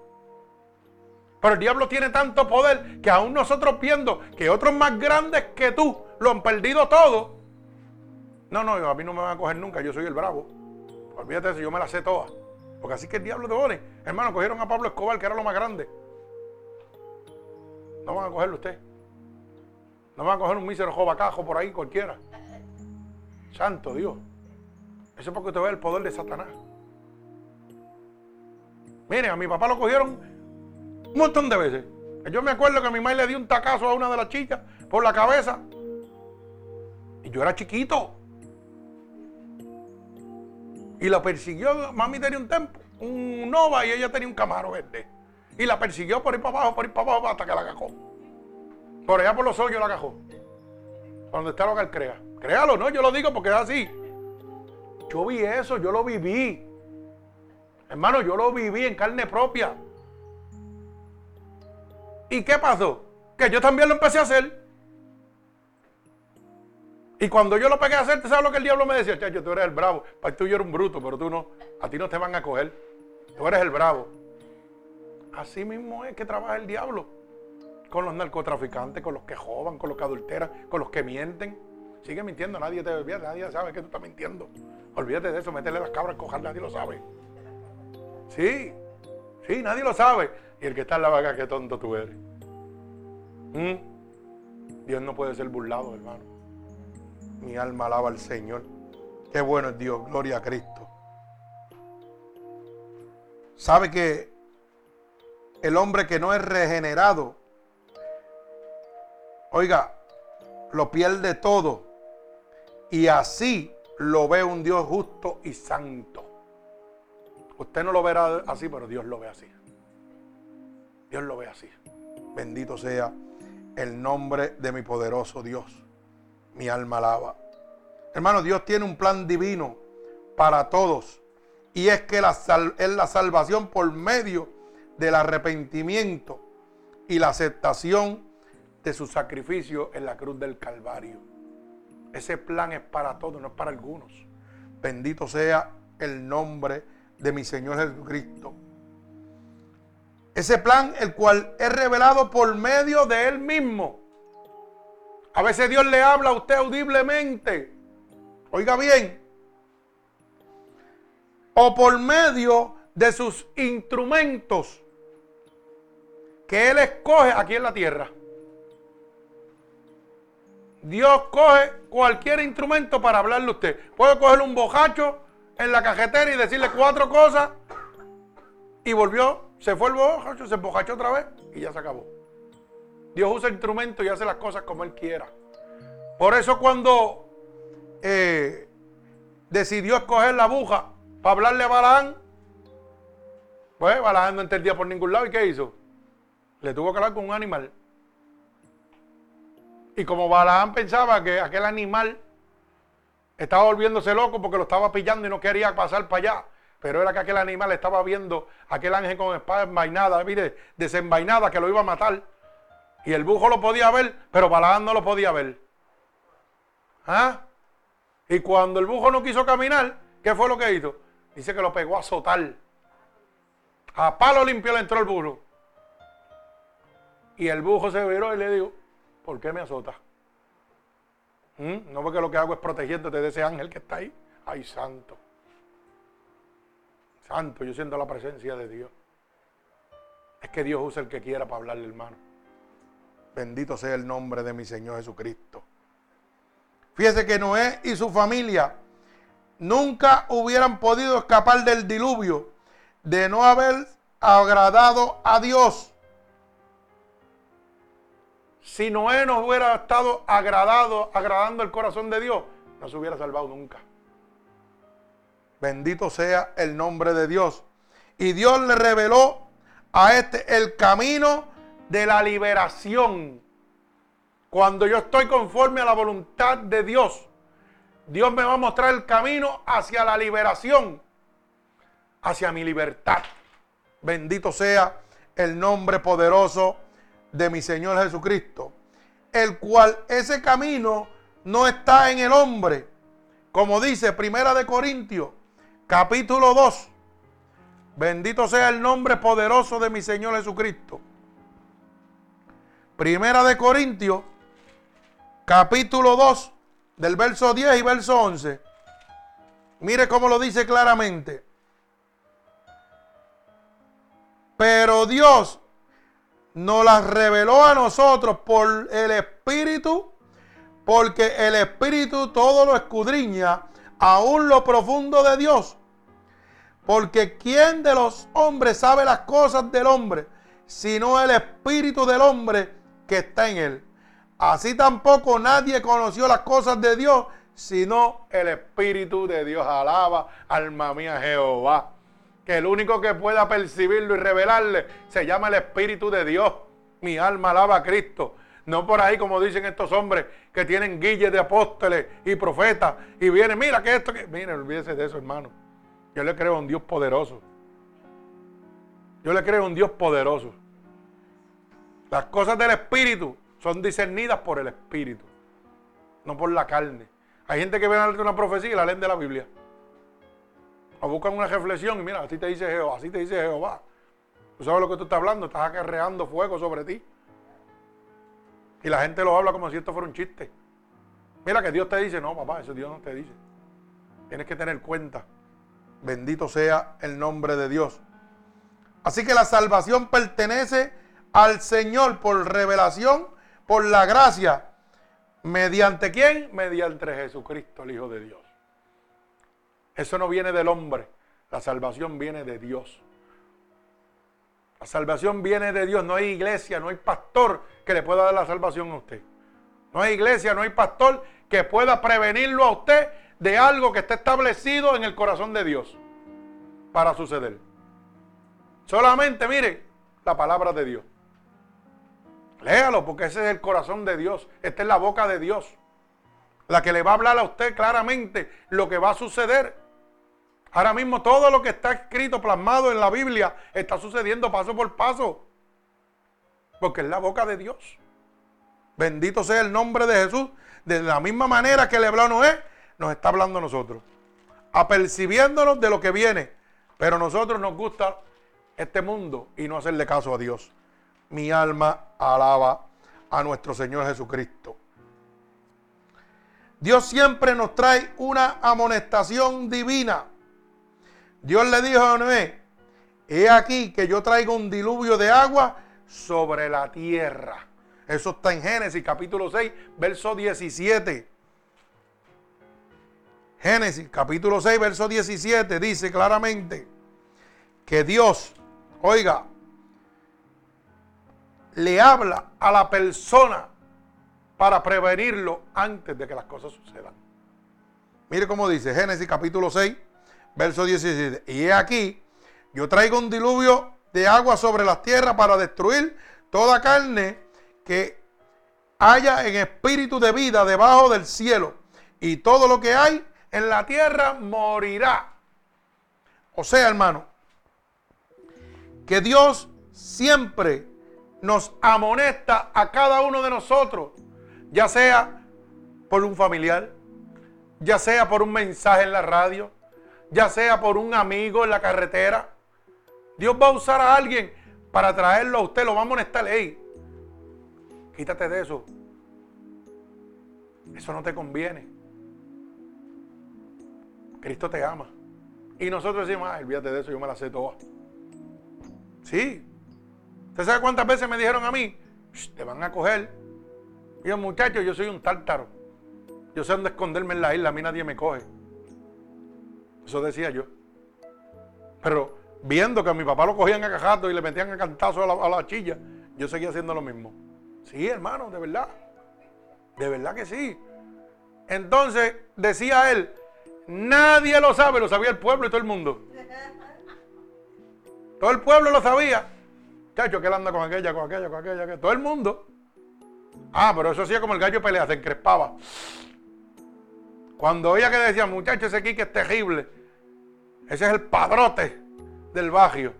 Mire, hacía así como el gallo pelea, encrespado. Eso era así. Yo veía eso. Y en vez, en vez de... Y, qué usted cree que era lo que Dios estaba haciendo? Me estaba mostrando para que yo no cometiera el mismo error y para que no pagara las consecuencias que hoy en día está pagando. Hoy está enfermo, solo y abandonado. Tiene todo el dinero del mundo. Tiene seis casas, cuatro casas, seis, pero no tiene un hogar. Tiene todo el dinero del mundo. Tiene tres hijos, pero no tiene una familia. Mi alma alaba al Señor. Pero qué bueno que Dios llegó a mi vida. Y me dio un hogar. Que estableció lo que el diablo me quitó. Pero el diablo me lo quitó porque yo me lo dejé quitar. Porque Dios me lo mostró y yo no le hice caso. Y perdí mis hijos, perdí mi mujer. Pero ¿qué hizo Dios? Me dio uno mejor todavía. ¿Mm? Me dio cuatro hijos mejores todavía. Me dio un verdadero hogar, no una casa, constituido por Dios. ¿Mm? Me hizo igual que a Job. Todo se le fue quitado, pero después se lo dio mejor todavía. Porque la descendencia que dio, hoy tengo nueve nietos que me aman, que me adoran. Yo los adoro también. Y yo no tengo dinero para regalarle a todos y, comprarlo. No, hermano, yo lo único que tengo es amor. Les doy amor, juego con ellos y relajo y ya está. Eso es todo. Y mi, mi, propia esposa lo dice, esos nenes te quieren más a ti que a mí, yo soy de sangre. Algo están viendo. ¿Qué es lo que están viendo? El amor de Dios. El amor de Dios. Dios me devolvió todo lo que el diablo me quitó. Todo lo que el diablo me quitó. Me quitó casa, hogar, todo, familia. Y Dios me la dio mejor. Y con intereses. Me la dio con nueve ganancias más. ¿Ah? Como dice, con nueve turbulencias. Nueve muchachitos, gloria al Señor, nos gozamos en el Señor. Es que así es Dios, Dios es bueno. Pero Dios siempre nos amonesta, hermano. Y yo le pregunto a ustedes, y ustedes se van a contestar ustedes mismos. Dios no los ha amonestado a ustedes por muchos años.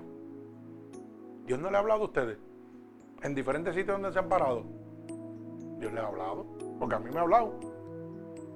Y a mí me habló tanto que yo lo jeté. Ay, si de verdad tú decís, ven y búscame, si de verdad tú me quieres. Y él me vino a buscar. Me puso donde tenía que ponerme. Siete veces me ha sacado de la muerte. Dígame si me quiere. Me tiene que querer mucho. A pesar de que yo lo despreciaba. Bendito sea el nombre de Dios. Y lo despreciaba, ¿sabe por qué? Por lo que muchos hoy en día lo desprecian. Por los falsos profetas, por los mercaderes de la palabra, por los abojecíos que están predicando un evangelio muerto, que los que están enriqueciéndose de la palabra de Dios. Por eso era que yo era ajeno y no quería nada con él. Porque lo primero que yo veía era, y yo voy a convertirme a Cristo para ser un, amargado como este. O me voy a convertir a Cristo, a Cristo para darle todo mi chavo. Para que el pastor ande con chavo y yo, yo pelado. Eso es lo que yo veía, hermano. Y eso cogía mi corazón y mire, me ponía como piedra. Hasta que Cristo me enseñó Coge lo que viene de mí y lo que no viene de mí, déjalo. Eso me toca a mí resolverlo. Y pegué a aprender. Él llegó y me transformó todito, todito completo. De los pies a la cabeza. Me dijo, es que eso no soy, no, soy, no soy yo. Eso que tú estás viendo, eso que tú desprecias, tú no me estás despreciando a mí, tú estás despreciando un evangelio muerto. Porque yo soy amor, paz y abundancia. Ese soy yo. Pero te la voy a dar yo, no una iglesia, no un pastor que se va a venir a lucrar de ti. No, no, no, soy yo. Porque el que murió en la cruz del Calvario se llama Jesucristo.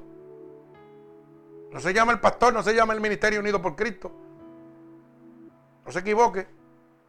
El que tiene la llave del reino de los cielos se llama Jesucristo, el Espíritu de Dios. Y dice que es el que se doblará toda rodilla. Bendito sea el nombre poderoso de mi Señor Jesucristo.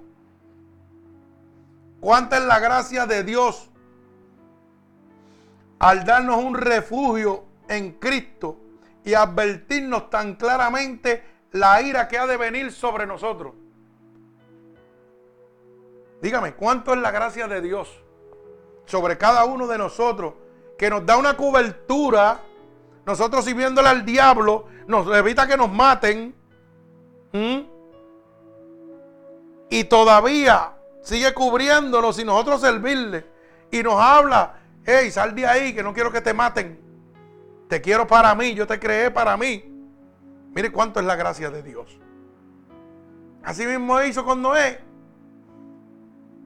Dios determinó exterminar toda la criatura de la tierra, toda carne. ¿Y qué le dijo? Lo percibió. Viene el diluvio y vas a hacer lo que yo te digo. Él le habló, le dijo lo que venía. Todo lo malo que yo recibí, Dios me lo trató de evitar. Yo nunca lo oí. Pues el culpable no fue Dios, fui yo, que desobedecí. Y cuando ese cajo me iba a matar, ¿sabe lo que hice? Fue darle un backflap para atrás a mi mente. Wow. Si eso mismo hacía yo antes, Dios me hablaba y no le hacía caso. Y no le hacía caso. Y tenía las consecuencias. Dios no es el culpable, por eso soy yo. Pero a veces nos sentimos tan y tan cómodos que a veces Dios nos tiene que apretar un poquito. Que te voy a apretar porque estás cogiendo mucha velocidad, estás confiando mucho. ¿Y sabes lo que Dios me estaba diciendo? El diablo te está buscando. El diablo quiere acabar contigo. Eso es lo que Dios me estaba diciendo. Dios no me estaba diciendo ¿verdad? No es porque yo era un desobediente. Lo que me estaba mostrando era que Satanás quiere acabar conmigo. Y él me quería proteger.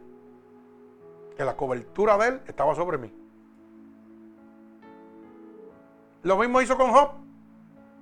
Le dijo al diablo, tortúralo, pero no toque su alma. Haz lo que tú quieras con él. ¿Y qué era lo que pasaba? Que Satanás tenía que obedecer al diablo. Dijo, quítale la familia, quítale el dinero, quítale todo lo que te da la gana. Pero su alma no la vas a tocar. Y eso sucedió. Lo enfermó, le quitó toda su familia, le quitó todo. ¿Ah? Pero Satanás no pudo tocar el alma de Job. Mi alma alaba al Señor. Al nivel de que su mujer le dijo, maldice tu Dios y muérete. ¿Mm? Y Job fue fiel. Sus amigos le dijeron, ¿qué hiciste que ha venido el juicio de Dios sobre ti? Mire eso. ¿Mm? ¿Y usted cree que a lo mejor personas no pensaron que habrá hecho Cano que el cajo lo iba a matar. ¿Cree que no? Claro que lo pensaron. Porque Dios es así. Dios es terrible. Dios es terrible. Pero a veces Dios nos tiene que apretar para que nosotros creemos conciencia. Hey, te están buscando. Te están buscando. Si yo acabo contigo, acabo con miles de almas en el mundo. Así se ve esto. Así que usted tiene que mirarlo no lo puede mirar de otra manera. Bendito sea el nombre de mi Señor Jesucristo. Mi alma alaba a Dios. Mire cómo dice el libro de Lucas, capítulo 3, verso 11. Gloria al Señor. Lucas, capítulo 3, verso 11. Y respondiendo, les dijo, el que tiene dos túnicas, de aquel que no tiene, y el que tiene, Deje de comer y haga lo mismo. Gloria al Señor. Mi alma alaba a Cristo.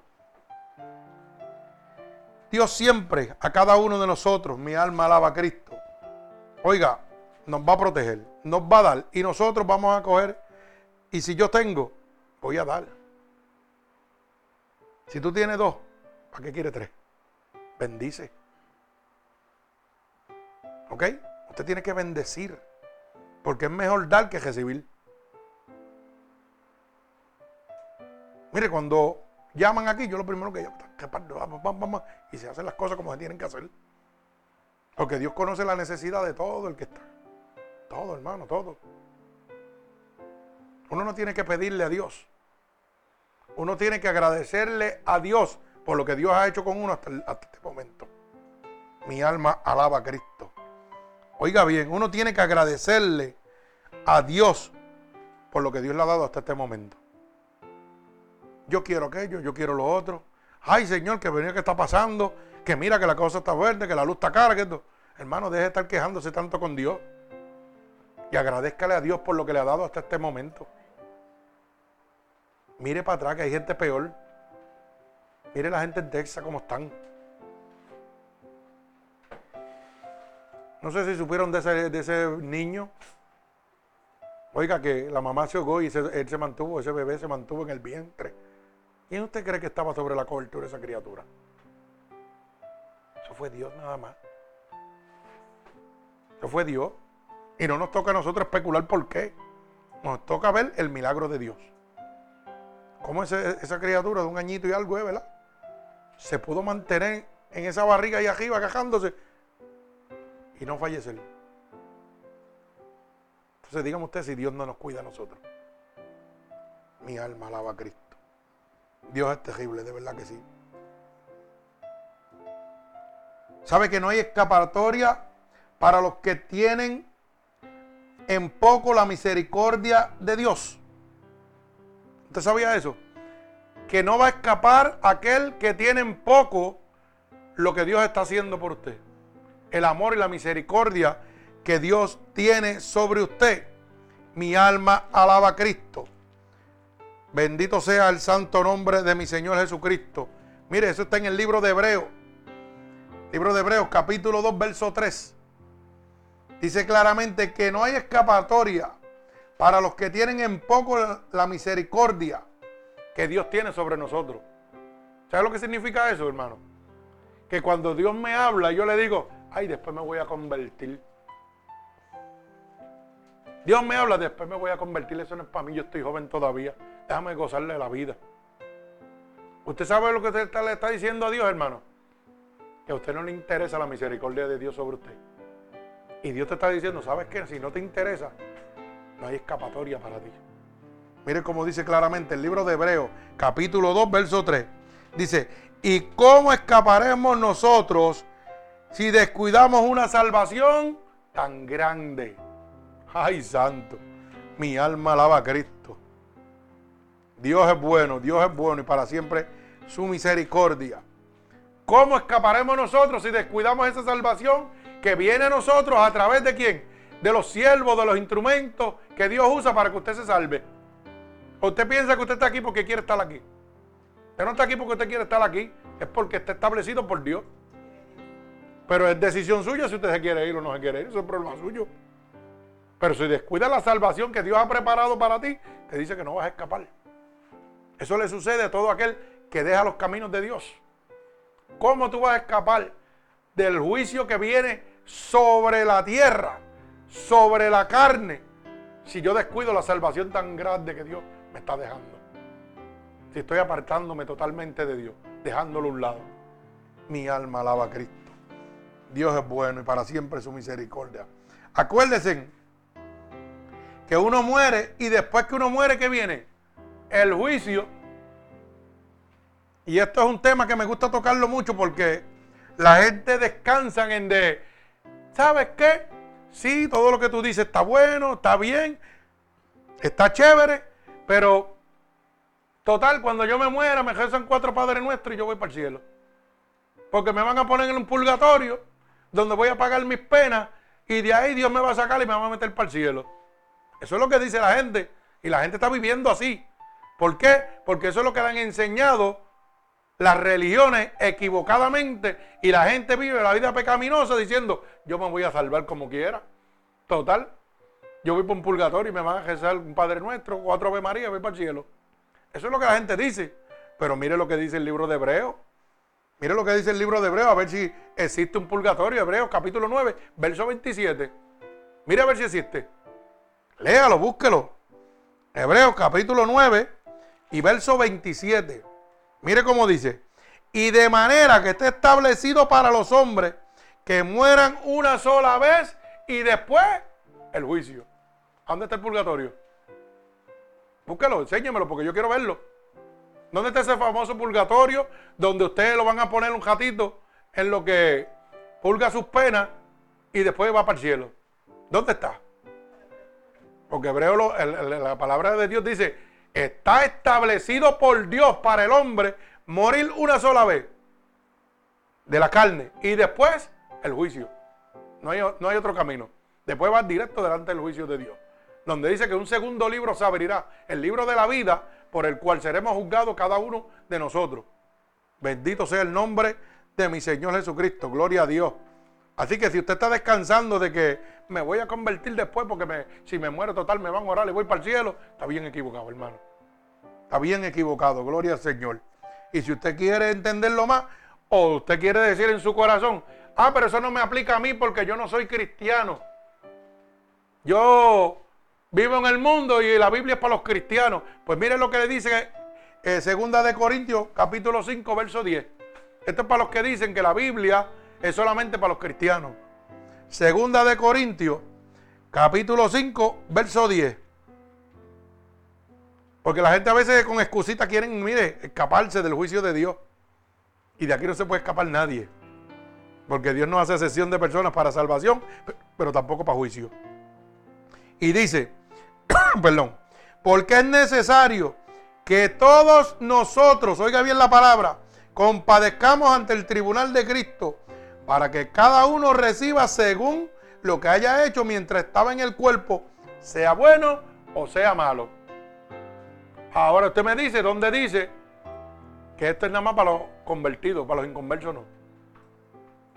Dígamelo, porque dice que es necesario que todos, no algunos, todos vamos a comparecer al tribunal de Dios.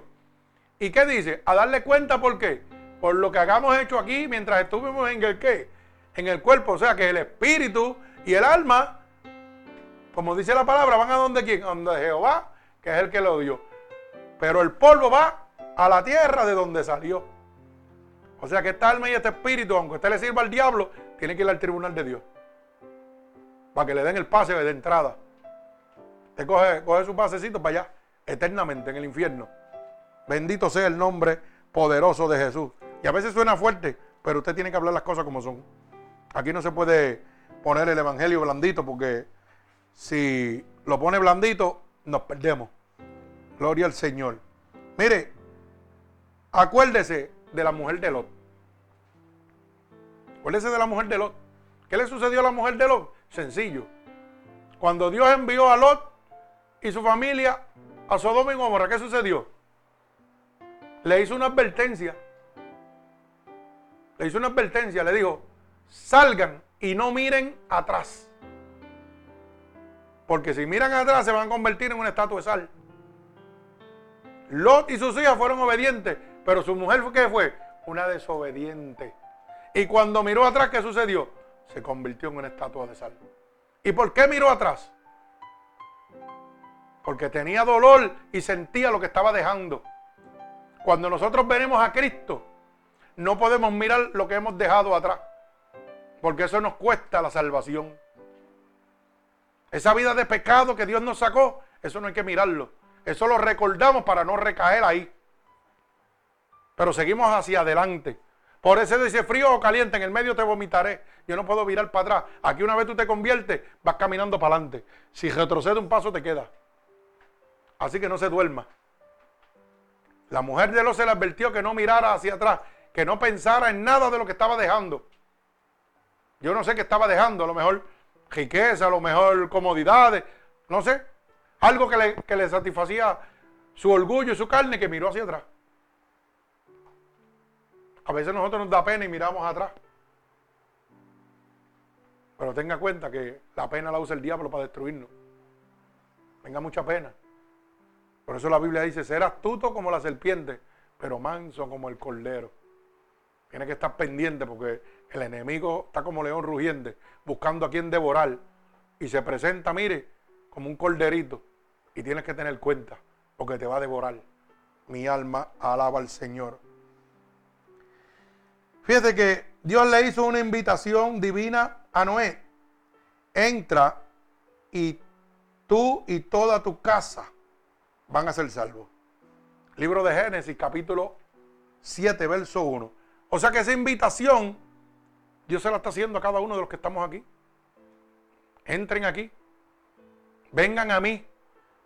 Y tú y toda tu casa han de ser salvos. Lo que pasa es que nosotros humanamente, lo primero que pensamos es esto. Yo estoy aquí y mis hijos no están. Eso no es tu problema. Ah, no me hacen caso, están perdidos. Eso no es tu problema tampoco. Problema suyo es estar usted. Lo demás le toca a Dios. Lo demás le toca a Dios. Por eso le dijo a Noé, rápidamente se lo dijo, tú, y le dijo, y tu casa van a ser salvos. No se va a quedar ninguno sin salvar. Todo el mundo pedeció. ¿Y quién se salvó? Noé y sus siete descendientes. Y los animales que estaban en el arca. Esa es promesa de Dios para usted. Si sus hijos hoy no están donde tienen que estar, mire, olvídese de eso. Déjeselo a Dios. Ese no es su trabajo. Su trabajo es mantenerse ahí. Su trabajo es mantenerse ahí. Por eso la Biblia dice, la mujer sabia edifica el hogar. La necia lo destruye. Acuérdese de eso. La mujer sabia edifica el hogar, pero la necia lo destruye. De la misma manera nosotros también. El hombre sabio edifica su hogar poniéndole las manos de Dios. El necio lo destruye tratando de hacer él lo que le toca a Dios. Si sus hijos no quieren caminar, camine usted, olvídese de eso. Usted no se los puede llevar. Usted los ama y los quiere, pero no se los puede llevar. Que Dios los va a apretar, claro que los va a apretar. Eso estamos cansados de verlo desde el principio al fin. Los va a apretar y con, y cuerdas de amor no va a llegar. Es con cocotazo. Lo mismo que pasamos nosotros. Dios nos quiso evitar el dolor, pero nosotros lo, lo que hicimos coger. Bendito sea el nombre de mi Señor Jesucristo. Bendito sea su santo nombre. Mire cómo dice el libro de Génesis, capítulo 7, verso 1. Gloria a Dios. Génesis, capítulo 7, verso 1. Dijo luego Jehová a Noé, entra tú y toda tu casa en el arca, porque a ti he visto justo delante de mí en esta generación. Cuando yo me dedico totalmente a Dios, soy justo delante de Dios. Dios me está haciendo un llamado que yo y mi casa van a entrar. No importa. No importa cómo tú veas, oye, tú eres justo delante de Dios, tú estás obedeciendo la palabra de Dios, yo voy a protegerte a ti y a tu casa. Bendito sea el nombre poderoso de nuestro Señor Jesucristo. Así también Dios nos hace esa invitación a cada uno de nosotros. El propósito de Dios es en su gracia, es salvarte a ti y a toda tu casa. Ese es el verdadero propósito de Dios. Bendito sea el nombre poderoso de mi Señor Jesucristo. Mi alma alaba a Cristo. Mire cómo dice en el libro de los Hechos. Gloria al Señor. Libro de los Hechos, capítulo 16 y verso 31. Libro de los Hechos, capítulo 16, verso 31. Dice claramente, para que lo pueda entender. Ellos dijeron, cree en el Señor Jesús, en Jesucristo, y serás salvo tú y tu casa. Dígame ahora. Dice claramente, cree en el Señor Jesús y serás salvo tú y tu casa. Esto es cuando los barrotes se cayeron que tenían a Pablo y aquel carcelero se iba a quitar la vida. ¿Y sabe lo que le dijo? Dime qué tengo que hacer para ser salvo. Y Pablo le dijo claramente, cree en el Señor Jesús y tú y tu casa van a ser salvos. Despreocúpate de lo demás. Y así nos dice Dios. cree en el Señor Jesús y tú y tu casa han de ser salvos. Bendito sea el nombre poderoso de mi Señor Jesucristo. Mira, hay una seguridad divina. Jesús claramente cerró la puerta. Pero cuando cerró la puerta, ¿qué sucedió? Dice en Génesis 7:16, dice claramente que vino un gran viento, ¿verdad? O sea que no fue Noé el que cerró la puerta del arca. Dice que fue un gran viento el que cerró la puerta. ¿Y qué sucedió? Que estaban a salvo quién? Noé y su familia. ¿Por qué? Porque cuando Dios cierra la puerta a favor suyo, usted está, totalmente seguro. Usted está totalmente seguro en las manos de Dios. Mi alma alaba a Cristo. Bendito sea su santo nombre. Gloria al Señor Jesucristo. Bendito sea su santo nombre. Mire cómo dice eh, Génesis capítulo 7 y verso 6. Bendito sea el nombre de Dios. Gloria al Señor. Dice, e hizo Noé conforme todo lo que mandó Jehová. Era Noé de 600 años cuando el diluvio de las aguas vino sobre la tierra. Y por causa de las aguas del diluvio entró Noé en el arca y con él sus hijos y su mujer y las mujeres de sus hijos, los animales y de los animales que no eran limpios y de las aves y de todo lo que se arrastraba sobre la tierra. De dos en dos entraron con Noé en el arca, macho y hembra, como mandó Dios a Noé. Y sucedió que al séptimo día las aguas del diluvio vinieron sobre la tierra. El año 600 de la vida de Noé, en el mes segundo, a los 17 días del mes, aquel día fueron rotas todas las fuentes del grande abismo. Dice, y las cataratas de los cielos fueron abiertas. Y hubo lluvia sobre la tierra 40 días y 40 noches. En este mismo día entraron Noé, Sengán y Jafet, hijos de Noé, las mujeres de Noé y las tres mujeres de sus hijos con él en el arca. Y ellos y todos los animales silvestres según sus especies y todos los animales domésticos según sus especies y todo reptil que se arrastraba sobre la tierra según su especie y todo ave según su especie y todo pájaro de toda especie. Y vinieron pues con él Noel al arca de dos en dos toda carne en que había espíritu de vida. Bendito sea el nombre poderoso de mi Señor Jesucristo.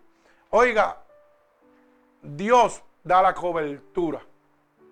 Y Dios decide, tiene el control, el control, perdón, de toda carne. Por eso dice Jeremías, capítulo 32, verso 27, yo soy Jehová, te dio de toda carne. ¿Habrá algo difícil para mí? O sea, sometió al hombre, sometió todos los animales, silvestres, rastreros, todo al poder de Dios. La palabra dice claramente que puerta que Dios cierra, nadie podrá abrir. Y puerta que él abre, nadie podrá cerrar. Cuando ese gran viento vino, estaba Noé y esos animales y sus descendientes bajo la cobertura de Dios. No fue Noé, Noé el que cerró. El que cerró la puerta fue Jehová con un gran viento, dice la palabra de Dios. Pero ya estaban guardados por Jehová de los ejércitos. Mire, hermano, cuando a mí me operaron a corazón abierto, oiga bien lo que le voy a decir. El cirujano trató de cortar y de abrir, no pudo. Usaron todo lo que tenían a su mano para poder abrir. ¿Y sabe lo que le dijo a mi esposa? Lo que él tiene ahí, yo no sé lo que es. Si yo supiera lo que él tiene, yo fuera el médico más famoso del mundo, donde estaba ese tumor. Pero ¿qué dice Dios? Que la puerta que él cierra, nadie la puede abrir. Ellos no podían cortar eso. Porque eso lo había puesto Jesucristo de los ejércitos. Mi esposa le oró para que eso se secara, se pusiera ahí, mire, como una piedra. Y Dios hizo lo que él quiso hacer. Dijo, pues la puerta que yo voy a cerrar, no va a haber cirujano que la abra. Porque así trabaja Dios. Puerta que Dios cierra, nadie abre. Y puerta que él abre, nadie va a cerrar. Dios abrió la puerta a mi vida nuevamente. Aunque la ciencia decía que no, Dios dijo, tú vas a vivir. Tú vas a vivir porque yo tengo propósito contigo. ¿Y usted piensa que yo soy el único? ¿Usted piensa que yo soy el único? Aquí hay niños, niños, niños, para que usted lo sepa. Que el diablo se los quería llevar y Dios los tiene aquí de vivir. Que la ciencia dijo que no iban a vivir y aquí están. Mire, esta niña es una, esta niña es otra. Están aquí para la gloria de Dios. Son milagros de Dios. Que para el hombre no se supone que no están aquí ninguna de las dos. Yo no soy el único. Es que lo que Dios ha predestinado, el diablo no lo puede tocar, no se lo puede jatar a nadie. ¿Y cuántos más? Antes de yo nacer, a mí me iban a abortar. Me lo dijo mi mamá. Ya yo viejo, con treinta y pico de años, en un, en un encuentro que es como un retiro que yo hice. Dios la tocó y ella me lo dijo. Pero cuando tú eras bebé, yo pensé por mis estudios abortarte. Cuando yo vi eso, me quería morir. Yo decía, wow. ¿Sabe por qué? Porque Dios me dijo cuánto me amaba. Me dijo, wow. Señor, quiere decir que tú evitaste que yo falleciera en ese momento. Que todo estaba predestinado por ti.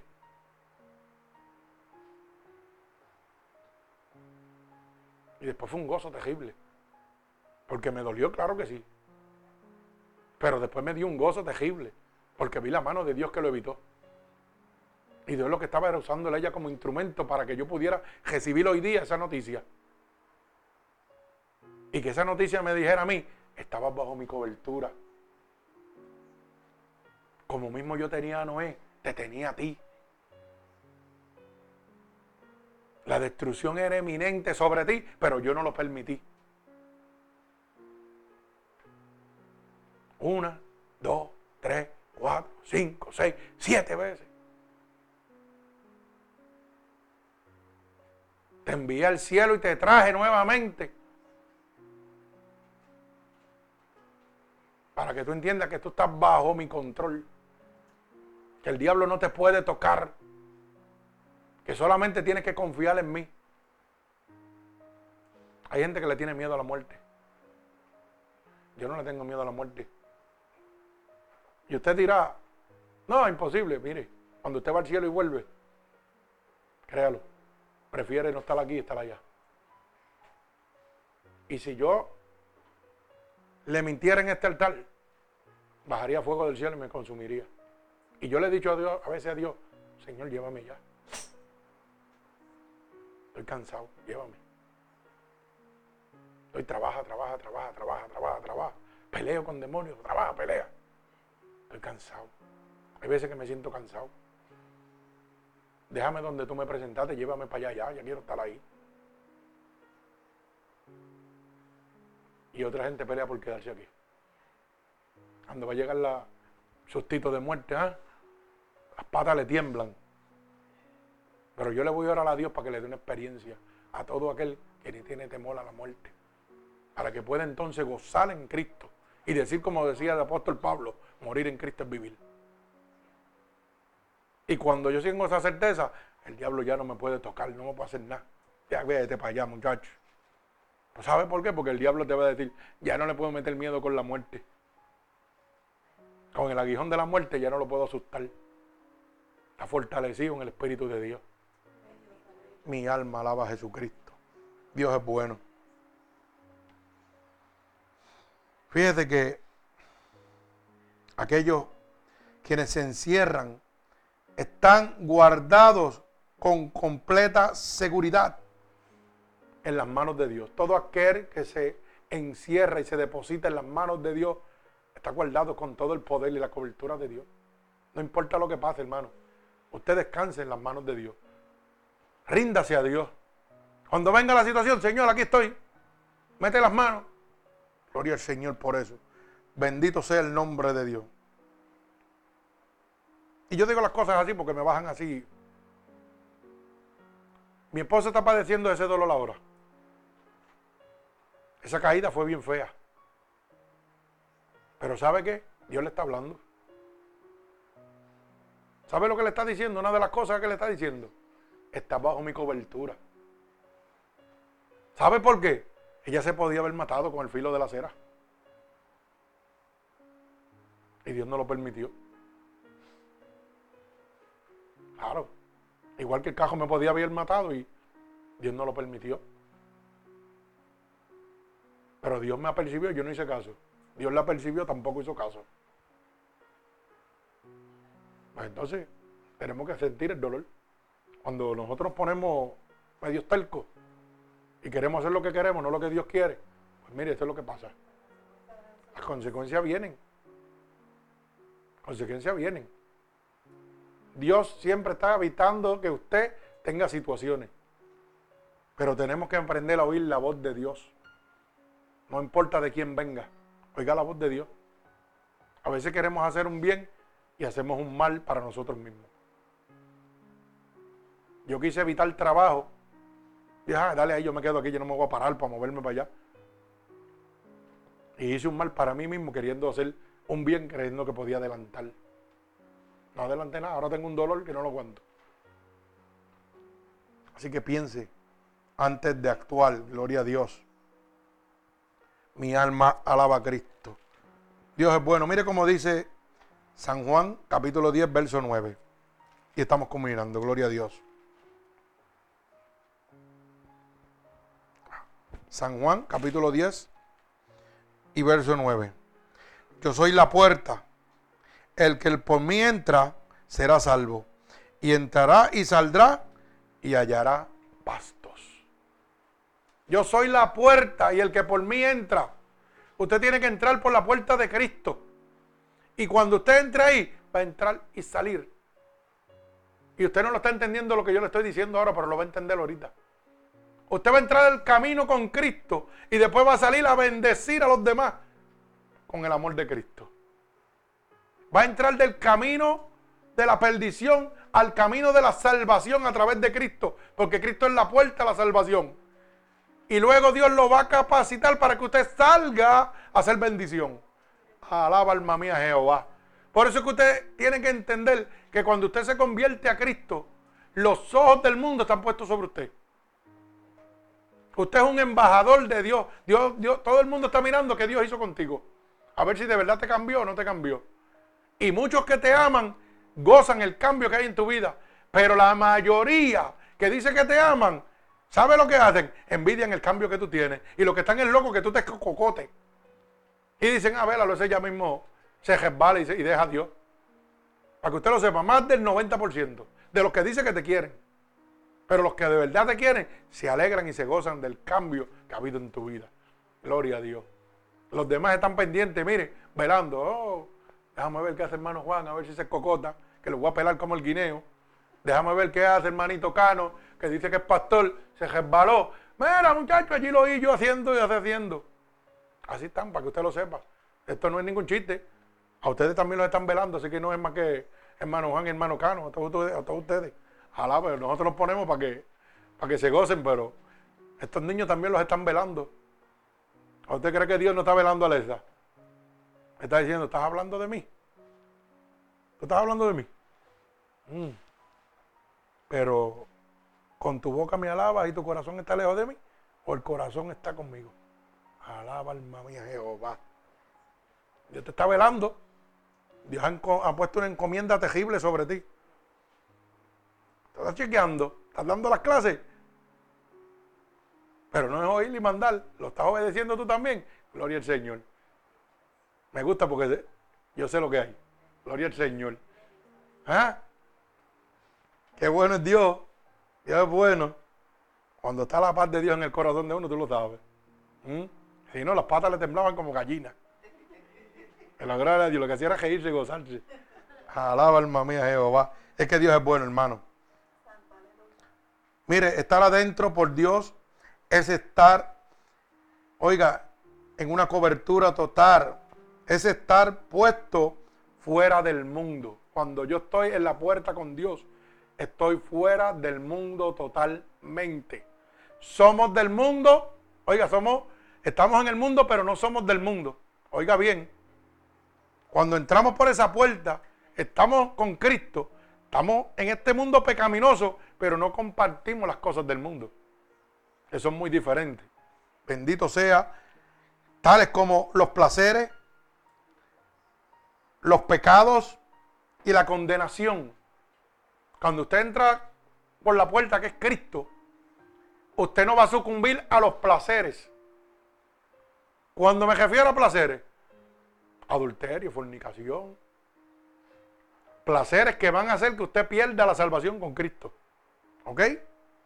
Los pecados, como dice Gálatas capítulo 5, verso 19.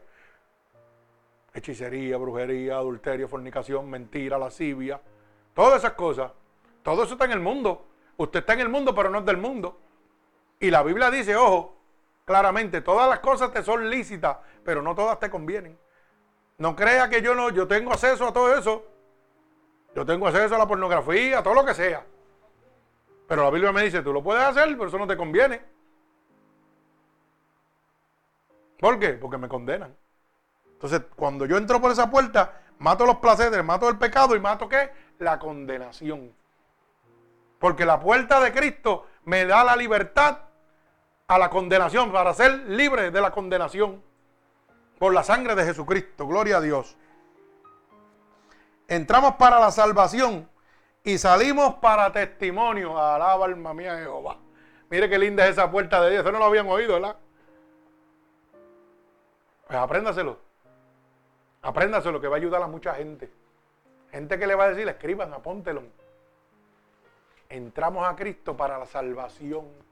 Bendito sea el nombre de Dios. Y salimos para dar testimonio de lo que Dios hizo por nosotros. ¿Ah? Qué lindo es la puerta de Dios. Entramos ahí y Dios nos salva. Luego nos capacita y salimos de esa puerta a qué? A dar testimonio de lo que Dios ha hecho con nosotros. Tenemos la autoridad de entrar y salir. Entramos para que Cristo nos lave. Y luego nos manda limpiecito a alabar a los demás. Alaba alma mía Jehová, dando testimonio de lo que Dios ha hecho. Dios es bueno. Así que dele gloria a nuestro Señor Jesucristo. Pero antes de eso, primero somos sacados del mundo, antes de ser enviados a Él. Antes de nosotros entrar por esa puerta, Dios nos saca totalmente de las cosas inmundicias, de las cosas del mundo. Aquellos que entran y salen, dice la palabra, que hayan pastos. Cuando nosotros entramos a Cristo y recibimos la salvación de Dios, oiga, entramos a recibir qué? Eh, como las ovejas, a pastar con Cristo. A tener todas las bendiciones de Dios ahí. Salimos a qué? A bendecir también. Gloria al Señor. Por eso es que usted tiene que guardar su lengua.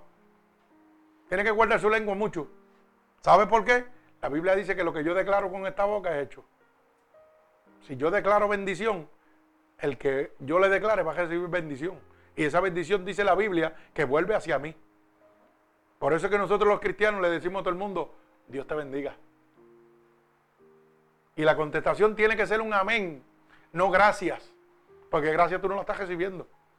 Amén significa que así sea, que Dios me bendiga. Cuando usted me contesta a mí un amén, significa que así sea, que Dios me bendiga de verdad. Pero si tú me dices, gracias, igualmente, tú no quieres la bendición, pero me la estás deseando a mí.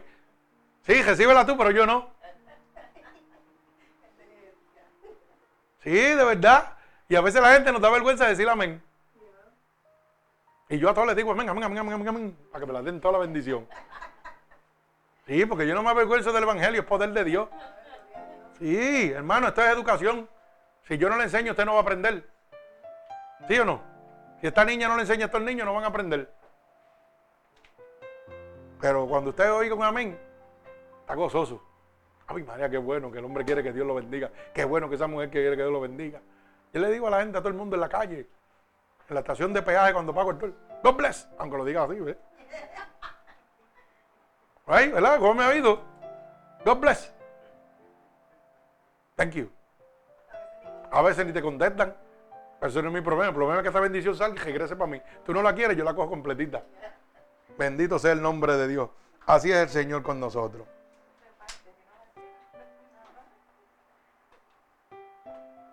Gloria al Señor. Fíjese que al que no está salvado, la palabra de divina es entra. Apréndase eso. Para la persona que no está salva, la palabra divina de Dios es entra. Entra por la puerta que es Cristo. Mi alma alaba a Cristo. Y al salvado la palabra divina es sal. Sal a entregar mi bendición al mundo. Gloria a Dios. Ah, te estoy poniendo unas para que vayan gozando. Alaba. ¿Se acuerdan o no se acuerdan? Al que está perdido, entra, ven a Cristo. Y al que está salvo, la palabra divina de Dios para nosotros es sal y dar la buena nueva. Dile al mundo quién soy yo. Dile al mundo que yo he hecho por ti. Hermano, siempre Dios te pone una persona en algún sitio que necesita oír lo que Dios ha hecho con usted. Siempre, créalo. Créalo. No tenga miedo de decirlo. Porque usted sabe qué pasa, que cuando usted confía en Dios, mire, le voy a decir, usted se va a reír. Oiga bien. Cuando Dios me pone a mí a ministrarle a alguien y pego a hablarle, lo primero es que yo le veo las lágrimas bajando. Y a veces yo digo, Señor, yo comí cebolla. Que este está llorando. No, hermano, es el Espíritu de Dios. ¿Sabe qué? Es la unción que Dios ha derramado sobre usted. Que se activa, oiga bien, no cuando yo quiero, cuando Dios la activa. Cuando Dios te dice en tu mente, háblale a esa persona. Necesita que tú le hables. Necesita oír que yo estoy aquí para levantarlo, para amarlo. Si lo hice contigo, dile. Oiga, todo el que está allá afuera, hermano, está necesitado. Todas las personas que están afuera en este momento están buscando una alternativa. Las iglesias se están llenando en este momento. Y lo triste es que los están engañando. Los mercaderes de la palabra están haciendo negocios con ellos. Y la gente entra a la iglesia y salen igualitos. Y entran nuevamente y entonces salen peor. Porque llevan los demonios de ellos más los que cogieron en la iglesia. Y si usted piensa que el diablo no se mete en la iglesia, usted está equivocado. Ese es el primero que está sentado allí. Verando a, ver quién viene a jugar al cristianito. Y dice, este es mío, este es mío y este es mío. Ojo, ojo bien, se mete a la iglesia del diablo. A la iglesia que está consagrada a la apostasía, a la, oiga, a la riqueza. Pero una iglesia consagrada al Dios Todopoderoso, ni a la puerta llega. No puede entrar. Cuando Dios lo permite es porque va a libertar a una persona. De ahí en fuera, el diablo no puede venir a perturbar aquí a nadie. Ya viene perturbado de afuera para ser libre. Viene a entrar para ser salvo. ¿Ah? Y va a salir de aquí para bendecir a otro. Gloria al Señor. Así que, cosas en el nombre poderoso de mi Señor Jesucristo. Qué feliz es entrar y salir. Este es el verdadero evangelio. Poder entrar a Cristo llenos de pecado y salir llenos del amor de Dios y de la salvación que llega por medio de Cristo Jesús.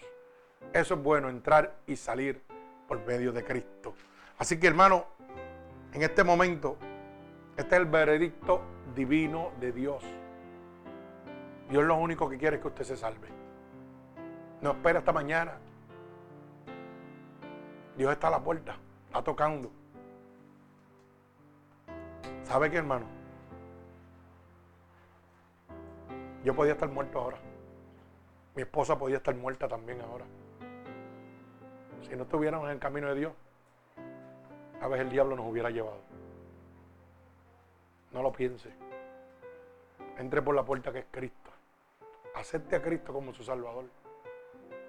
Y usted verá todo lo que Dios tiene para usted.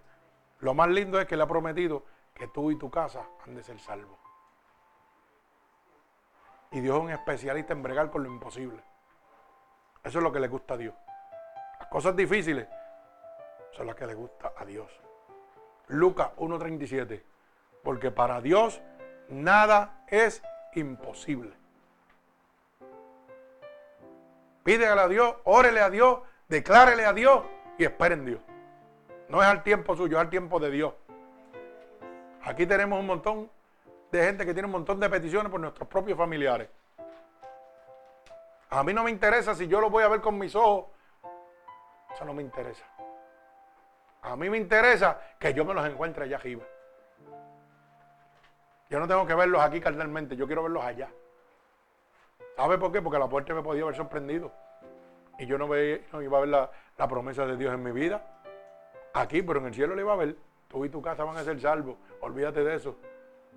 Aunque usted vea que su mamá, su hermano, su tío, su primo se lo esté llevando el diablo, Dios está orando. Sigue usted orando. No se preocupe, usted sigue orando. Y de jodilla. Y cuando Dios le clame, mire, papá, te necesito.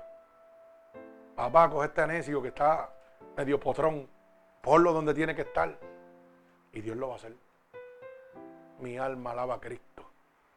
Así que, si usted quiere que cuando este veredicto divino de Dios, que está establecido en la Biblia, las señales del fin del mundo se están cubriendo, hermano. Y usted quiere que Dios le hable como le habló hoy, para que usted se aperciba de lo que viene, como hizo con Noé, le advirtió y lo protegió. Eso es lo que usted necesita en este momento. Recibir la advertencia de Dios. Lo único que tiene que declarar conmigo es estas palabras en este momento. Señor, hoy he entendido que tu veredicto divino está puesto sobre la tierra, Señor. Tu palabra lo ha dejado saber claramente. Pero es decisión mía, Señor. Si yo quiero perecer como los antediluvianos del arca de Noé, o quiero vivir en vida eterna, obedeciendo como hizo Noé. Es mi decisión, Padre. Y he oído que tu palabra dice que si yo declaro con mi boca que tú eres mi Salvador, yo sería salvo. Y en este momento yo declaro con mi boca que tú eres mi Salvador. He oído que tu palabra dice que si yo creyera en mi corazón que te levantaste de entre los muertos, sería salvo. Yo sí creo, Señor, que tú te has levantado de entre los muertos. Así que te pido que me escribas en el libro de la vida y no permitas que me aparte nunca más de él. Padre, en el nombre de Jesús, mira a cada una de estas personas que en este momento han entendido tu veredicto divino, Señor. Han entendido, Dios, que tú apercibes a todo el mundo para que sean salvos. Porque tu palabra dice que tú no quieres que más gente perezca, sino que produzcan al arrepentimiento, Señor. Padre, en el nombre de Jesús, yo te pido por cada uno de ellos que se han entregado a ti en este momento. Te pido por cada uno de los que estamos aquí en el templo, Señor. Te pido por tu pueblo Israel, Señor. Te pido por cada una de las personas necesitadas, Señor, que sean ellos tocados por el toque de tu Espíritu Santo a través de esta palabra. Si no, llévanos a ellos o tráenos a nosotros como solamente tú puedes hacerlo, Padre. En este momento yo los ato con cuerdas de amor a ti y te pido, Espíritu Santo de Dios, que le des un regalo del cielo a cada uno de ellos, Señor. Padre, por el poder y la autoridad que tú me yo declaro en el nombre de Jesús ahora mismo un regalo del cielo sobre cada uno de ellos, Señor. Declaro las corrientes de agua viva de tu Espíritu Santo sobre ellos como confirmación de que tú los recibes en el cielo en este momento. En el nombre de Jesús y el pueblo de Cristo dice amén. Amén. Que Dios les bendiga a nuestros hermanos oyentes. Así que recuerde que estamos eh, viernes, eh, domingo y miércoles por eh, Unidos por Cristo 7.wit.com diagonal MUPC. También nos puede contactar, que es mucho más fácil, eh, pastor.roberto.valentín y ahí va a salir toda la información. Así que es mucho más fácil, ahí va a encontrar la página de nosotros automáticamente. Que Dios les bendiga. Así que en este momento...